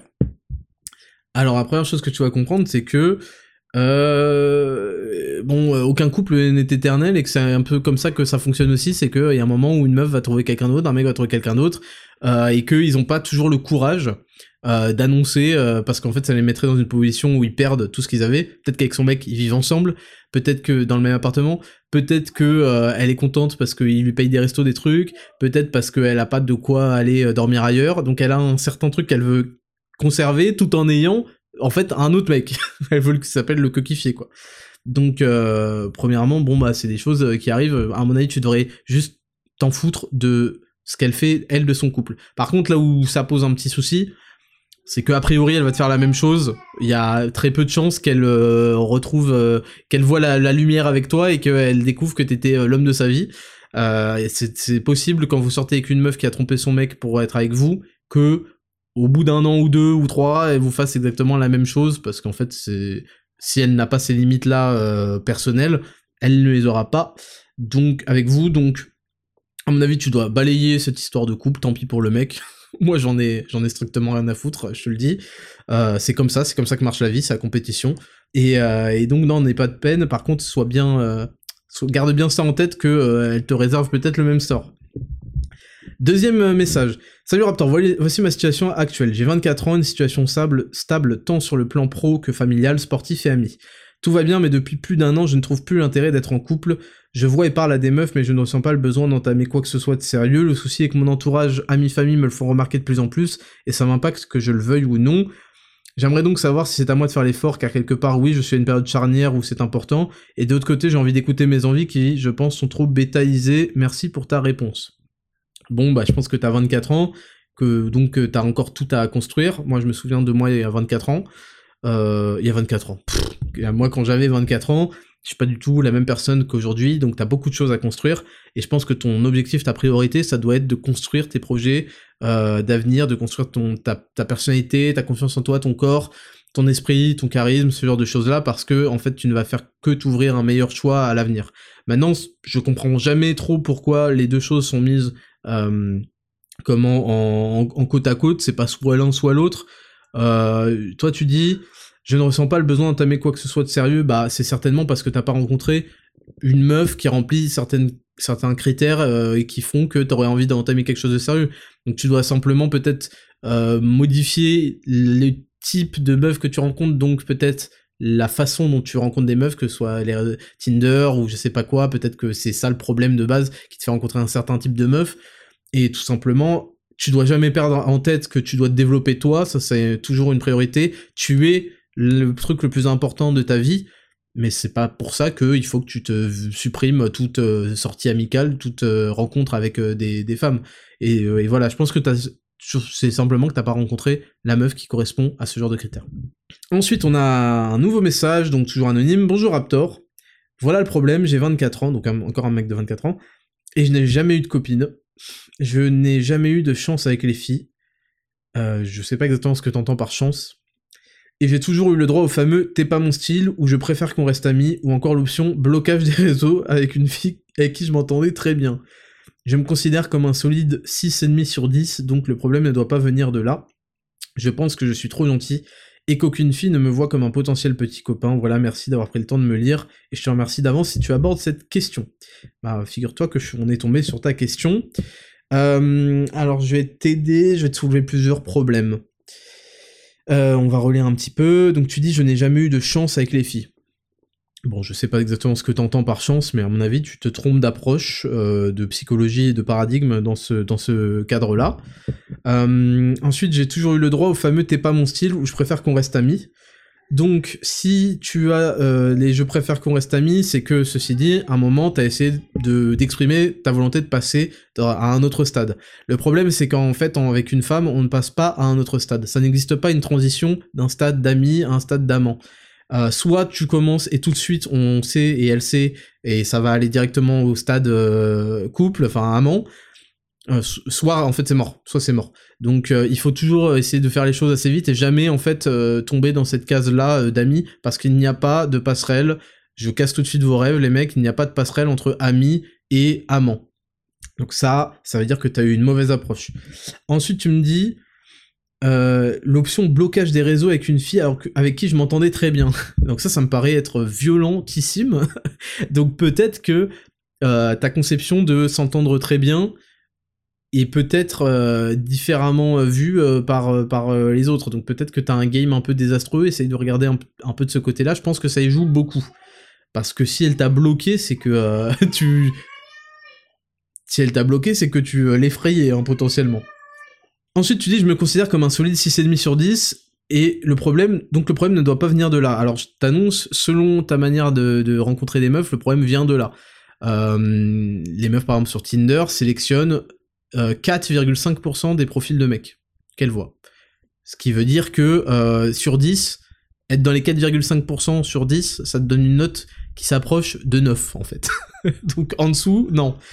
Euh, donc il y a un problème là-dessus. Euh, à mon avis, c'est quelque chose euh, qui pourrait être très terre à terre que tu peux améliorer largement en te focalisant sur plein de détails, que ce soit ta coiffure, ton entretien personnel de ton visage et de ta peau, ta dentition si elle part en couille, ta barbe si elle est complètement dégueulasse, ton état physique, ce genre de choses ça faut absolument que tu travailles parce qu'en fait on démarre tous avec des cartes. Voilà on a des cartes inégales. Il y a des mecs qui vont être magnifiques. Il y a des mecs qui vont être euh, qui vont avoir un pif chelou et un menton qui rentre euh, fuyant. Et tu vois il y a, il y a plein de trucs euh, on, peut pas qu'on peut pas choisir. Qui est pareil pour la taille hein. il y en a qui vont faire 1m60 il y en a qui vont faire 1m90 bon mais 1m90 c'est un peu grand mais tu vois ce que je veux dire. Il y a des choses tu démarres avec donc c'est le moment de commencer à les pimper tout ce que tu peux d'améliorer tout ce que tu peux pour être plus euh, attractif. Parce que tu peux comprendre euh, que je l'avais déjà dit dans le podcast numéro 1 pour choquer mais il y a aussi un moment où il faut que tu te dises pourquoi est-ce qu'une femme en fait euh, voudrait sortir avec moi que je la baise? Parce que faut quand même se dire que qu'une femme accepte de se faire baiser à un moment c'est enfin c'est un sacrifice il va falloir que tu sois capable de il va falloir qu'elle t'estime capable d'atteindre c'est le plus grand des sa plus grande des ouvertures elle t'ouvre à, tout quoi à tout donc euh, à un moment, il faut aussi que tu te regardes et que tu te dises mais pourquoi est-ce qu'une meuf voudrait faire autant, m'ouvrir autant de portes euh, Qu'est-ce que j'ai fait pour mériter ça physiquement, etc. Euh, et ensuite tu dis je pense que je suis trop gentil et qu'aucune fille ne me voit comme un potentiel petit copain. Donc ça c'est un truc classique des mecs qui prennent pas soin d'eux, qui prennent pas soin de leur testo, qui essayent pas de travailler leur, leur corps, leur confiance en eux. C'est que bah en fait ils transparaissent, ils arrivent pas à passer aux yeux des femmes à l'âge adulte, en fait. Elle n'arrive pas à te sexualiser. Parce qu'en fait, elle te voit comme un gosse, en fait. Et je connais des gens comme ça hein, dans, mon entourage ils comprennent pas qu'en fait les, les, meufs les voient comme des gosses, donc s'imagine pas, loin d'être une, malade mentale, on s'imagine pas baiser avec des enfants, tu vois, avec des gosses. Et toi, elles t'ont désexualisé parce que tu dois correspondre à ce type. Je dis pas ça pour te, te clasher, hein, je précise, je dis ça vraiment pour que tu analyses la situation initiale et que tu démarres de là, parce que après c'est une histoire de moi, euh, pour que tu te remettes bien et tu vas voir ça va te métamorphoser. Ça a changé aussi ta ton ta, chimie euh, chimie euh, du cerveau ta chimie hormonale ça a changé énormément de choses hein, que tu bascules là-dedans. Et pareil le fait d'être trop gentil c'est pas qu'il faut être méchant c'est juste qu'il faut savoir se taire. C'est en fait c'est ça la, définition des gens gentils c'est qu'ils savent pas se taire. Et donc ils sont là à, balancer des compliments à parler à, à délivrer de l'attention gratuite. Dans un marché de l'attention on ne donne pas de choses gratuites parce qu'elles perdent de leur valeur. Quand vous blablatez, vous êtes tout le temps en train de revenir, que vous paraissez ce qu'on appelle needy, c'est-à-dire dans le besoin, parce que vous manquez d'options, euh, parce que vous n'avez pas travaillé suffisamment sur vous pour en avoir, ça, transparaît et donc toute votre attention, quand vous la donnez, perd de sa valeur. Leonardo DiCaprio, il m'a jamais parlé de sa vie. S'il m'envoie un DM demain, ça va être incroyable. Pas parce que j'ai envie de coucher avec lui, hein, mais euh, vous comprenez ce que je veux dire. Parce que l'attention a une valeur, et quand vous la donnez trop, trop souvent, tout le temps, elle, en fait, elle en a plus. Donc c'est important que, que tu arrêtes, en fait. Ce que les mecs, quand ils disent je suis trop gentil, en fait, ce qu'ils comprennent pas, c'est pas qu'il faut être un fils de pute, c'est qu'il faut pas donner trop gratuit. C'est ça, c'est valable dans tout, hein. c'est valable dans absolument tout. Parce qu'ensuite, les gens, en fait, c'est la valeur perçue, les gens, tu perds de leur valeur, de, ta valeur, etc. Euh, c'est terrible, mais c'est comme ça que le cerveau fonctionne. Tout ce qui est trop en excès, trop abondant, trop gratuit, ah ouais, c'est de la merde. Si, Rolex ça commençait à devenir gratos, ça, ne vaudrait quasiment plus rien en fait. Et, euh, donc voilà tout ce que je peux te, donner comme, comme indication, c'est qu'il faut absolument que tu observes ce qui va pas chez toi, dans ton comportement, dans ta mentalité, dans ton physique, et que tu mettes en priorité tout ça, et ensuite bah que tu euh, que tu travailles un peu ton game pour arrêter de tomber dans cette phase de transition qui n'est qui, est éternelle, qui n'aboutira jamais, qui est la phase où tu deviens l'ami euh, d'une meuf. Euh, c'est pas pour te jeter à pierre, ça arrive à tout le monde. quand on manque d'expérience et de connaissances, et puis il faut bien faire des erreurs dans la vie, et ben on croit que c'est la manière d'approcher des femmes, c'est de, de, parler beaucoup avec elles, de trucs, trucs, trucs, et on finit par être friendzone, et, et voilà, c'est de la merde. Et on va prendre un dernier courrier des auditeurs. L'année dernière, j'ai perdu mon père à 17 ans, je vais avoir 19 ans la semaine prochaine. Euh, bon courage à toi. Bravo, t'es courageux. Ça a entraîné chez moi une phase de forte déprime, mais depuis quelques mois, tout commence à aller mieux. J'ai repris le sport, perdu 10 kilos, actuellement 75 kilos pour 1m70, etc. Beaucoup grâce à toi. Bah écoute, je suis très heureux et c'est l'objectif, c'est l'effet que j'ai envie d'avoir sur ma communauté aujourd'hui, que ce soit à travers ce podcast, à travers mes productions euh, diverses euh, vidéos, etc. Et à travers les, produits que je propose, le coaching, les compléments alimentaires. Je suis en troisième année en fac de droit et ça me déprime, ne m'épanouit pas du tout, et ce depuis le premier jour. Je me reconnais dans ce que tu dis. Euh, j'ai vécu ça aussi quand je suis entré en école d'ingé. Je me suis forcé à y rester parce qu'on n'a rien sans effort, mais je n'arrive pas à savoir quoi faire. Mon projet est de rentrer en gendarmerie, mais je remets de plus en plus en question cette idée vu la situation de l'institution, j'ai peur de ne pas m'y épanouir. En même temps, j'aimerais commencer à développer une activité pour me libérer et pouvoir faire mes choix sans pression financière qui est devenue plus grande depuis que mon père n'est plus là, mais je ne sais pas quoi faire. Bah écoute, je, je vais te répondre euh, de la meilleure manière euh, que je pense. Premièrement, il faut que tu continues toute cette reprise du sport, etc. Parce que visiblement, et tu l'expérimentes, ça combat ta, ta, ton anxiété, ta dépression, ça te donne un objectif de vie et ça participe à ta construction personnelle et au développement non seulement de ton physique, de ton mental, mais de ta confiance en toi. Donc c'est des choses qui vont se propager dans tous les domaines de ta vie et ça c'est bien que tu l'expérimentes parce que c'est ce que je me tue à vous répéter. Et euh, forcément, bah, si tu l'as pas expérimenté, tu peux remettre en question ce que j'explique. Surtout qu'il y a des Mongoliens qui vont te dire euh, euh muscu, et qui sont débiles et qui ont une vie de merde. De toute façon, des gens qui ont une vie de merde, je vois pas pourquoi est-ce qu'ils vous conseilleraient pour euh, que vous vous ayez une meilleure vie. Donc ça, c'est la première chose. Et donc ça, c'est très bien. Ensuite, pour ce qui est de tes études. pour ce qui est de tes études, moi, je, pareil pour ceux qui ont un travail, je recommanderais jamais de les arrêter net parce que c'est un pari qui est extrêmement risqué et qui euh, pourrait euh, entacher tout ton futur. Si tu as des objectifs différents, je pense que la gendarmerie, c'est peut-être une, euh, c'est peut-être une recherche de statut que tu as vis-à-vis de la gendarmerie. C'est un peu le prestige, peut-être que tu vois de l'uniforme, de la fonction et ce côté un peu masculin et de quelqu'un qu'on peut, à qui on peut faire confiance, sur qui on peut compter, qui est peut-être devenu ton nouveau rôle depuis la, la disparition de ton père. Donc peut-être que c'est pour ça que tu t'intéresses à ça. Et voilà, je pense que si d'un autre côté t'as quelques, t'as déjà quelques euh, réticences à la vue de cette carrière professionnelle, je pense que tu dois t'écouter, que c'est peut-être pas ça que tu cherches. Euh, D'autant plus que bah, tu, tu, obéiras à beaucoup de choses et peut-être qu'un jour tu seras pas d'accord avec les ordres donnés. Il faudra quand même que tu obéisses. Moi, je te dirais, je te conseillerais de voilà de, t'écouter, de d'essayer de développer une activité euh, qui mêlerait donc des compétences et une capacité à générer certains revenus. Internet c'est un phénoménal outil pour ça, mais de le faire en parallèle de ce que tu entames, et ça c'est le conseil que je donnerai à tout le monde si vous avez un boulot ou des études, de le faire en parallèle. Je le dis toujours, dites-moi ce que vous faites de votre temps libre et je vous dirai ce que vous ferez plus tard. Les gens gâchent énormément leur temps libre, mais on en a beaucoup, donc tu dois continuer, euh, pour moi, hein, euh, ce que tes études ou pour les autres, vos travail, tout en bâtissant sans relâche à côté. Alors, voilà, ça a demandé certains sacrifices. Si vous êtes prêt à les, à à y concéder, bah, vous serez peut-être récompensé, peut-être pas aussi. C'est, c'est aussi ça la tragédie des sacrifices et de l'entrepreneuriat, c'est que peut-être que ça n'aboutira pas. Euh, je dis pas jamais parce que je pense réellement que si on réfléchit suffisamment de fois, suffisamment longtemps, avec suffisamment de concentration et de détermination, on peut toujours arriver à trouver quelque chose. Donc voilà, construis avec ton, ton, ton, avec ton temps libre, ces choses-là, c'est ces choses qui vont pouvoir peut-être te construire de la liberté. Et voilà, peut-être qu'un jour, ça, tu vas construire quelque chose de tellement grand et de tellement prometteur que tu devras et que tu auras tout intérêt à cesser tes études, peu importe là où tu les as amenées. Ou alors, peut-être que voilà, tu construiras, au fur et à mesure, et une fois que tu auras fini et que tu auras eu ton diplôme, c'est un peu moi ce que j'ai fait, tu vois, bah tu te construiras à temps plein à cette activité-là parce que tu auras un peu plus de choix et de liberté.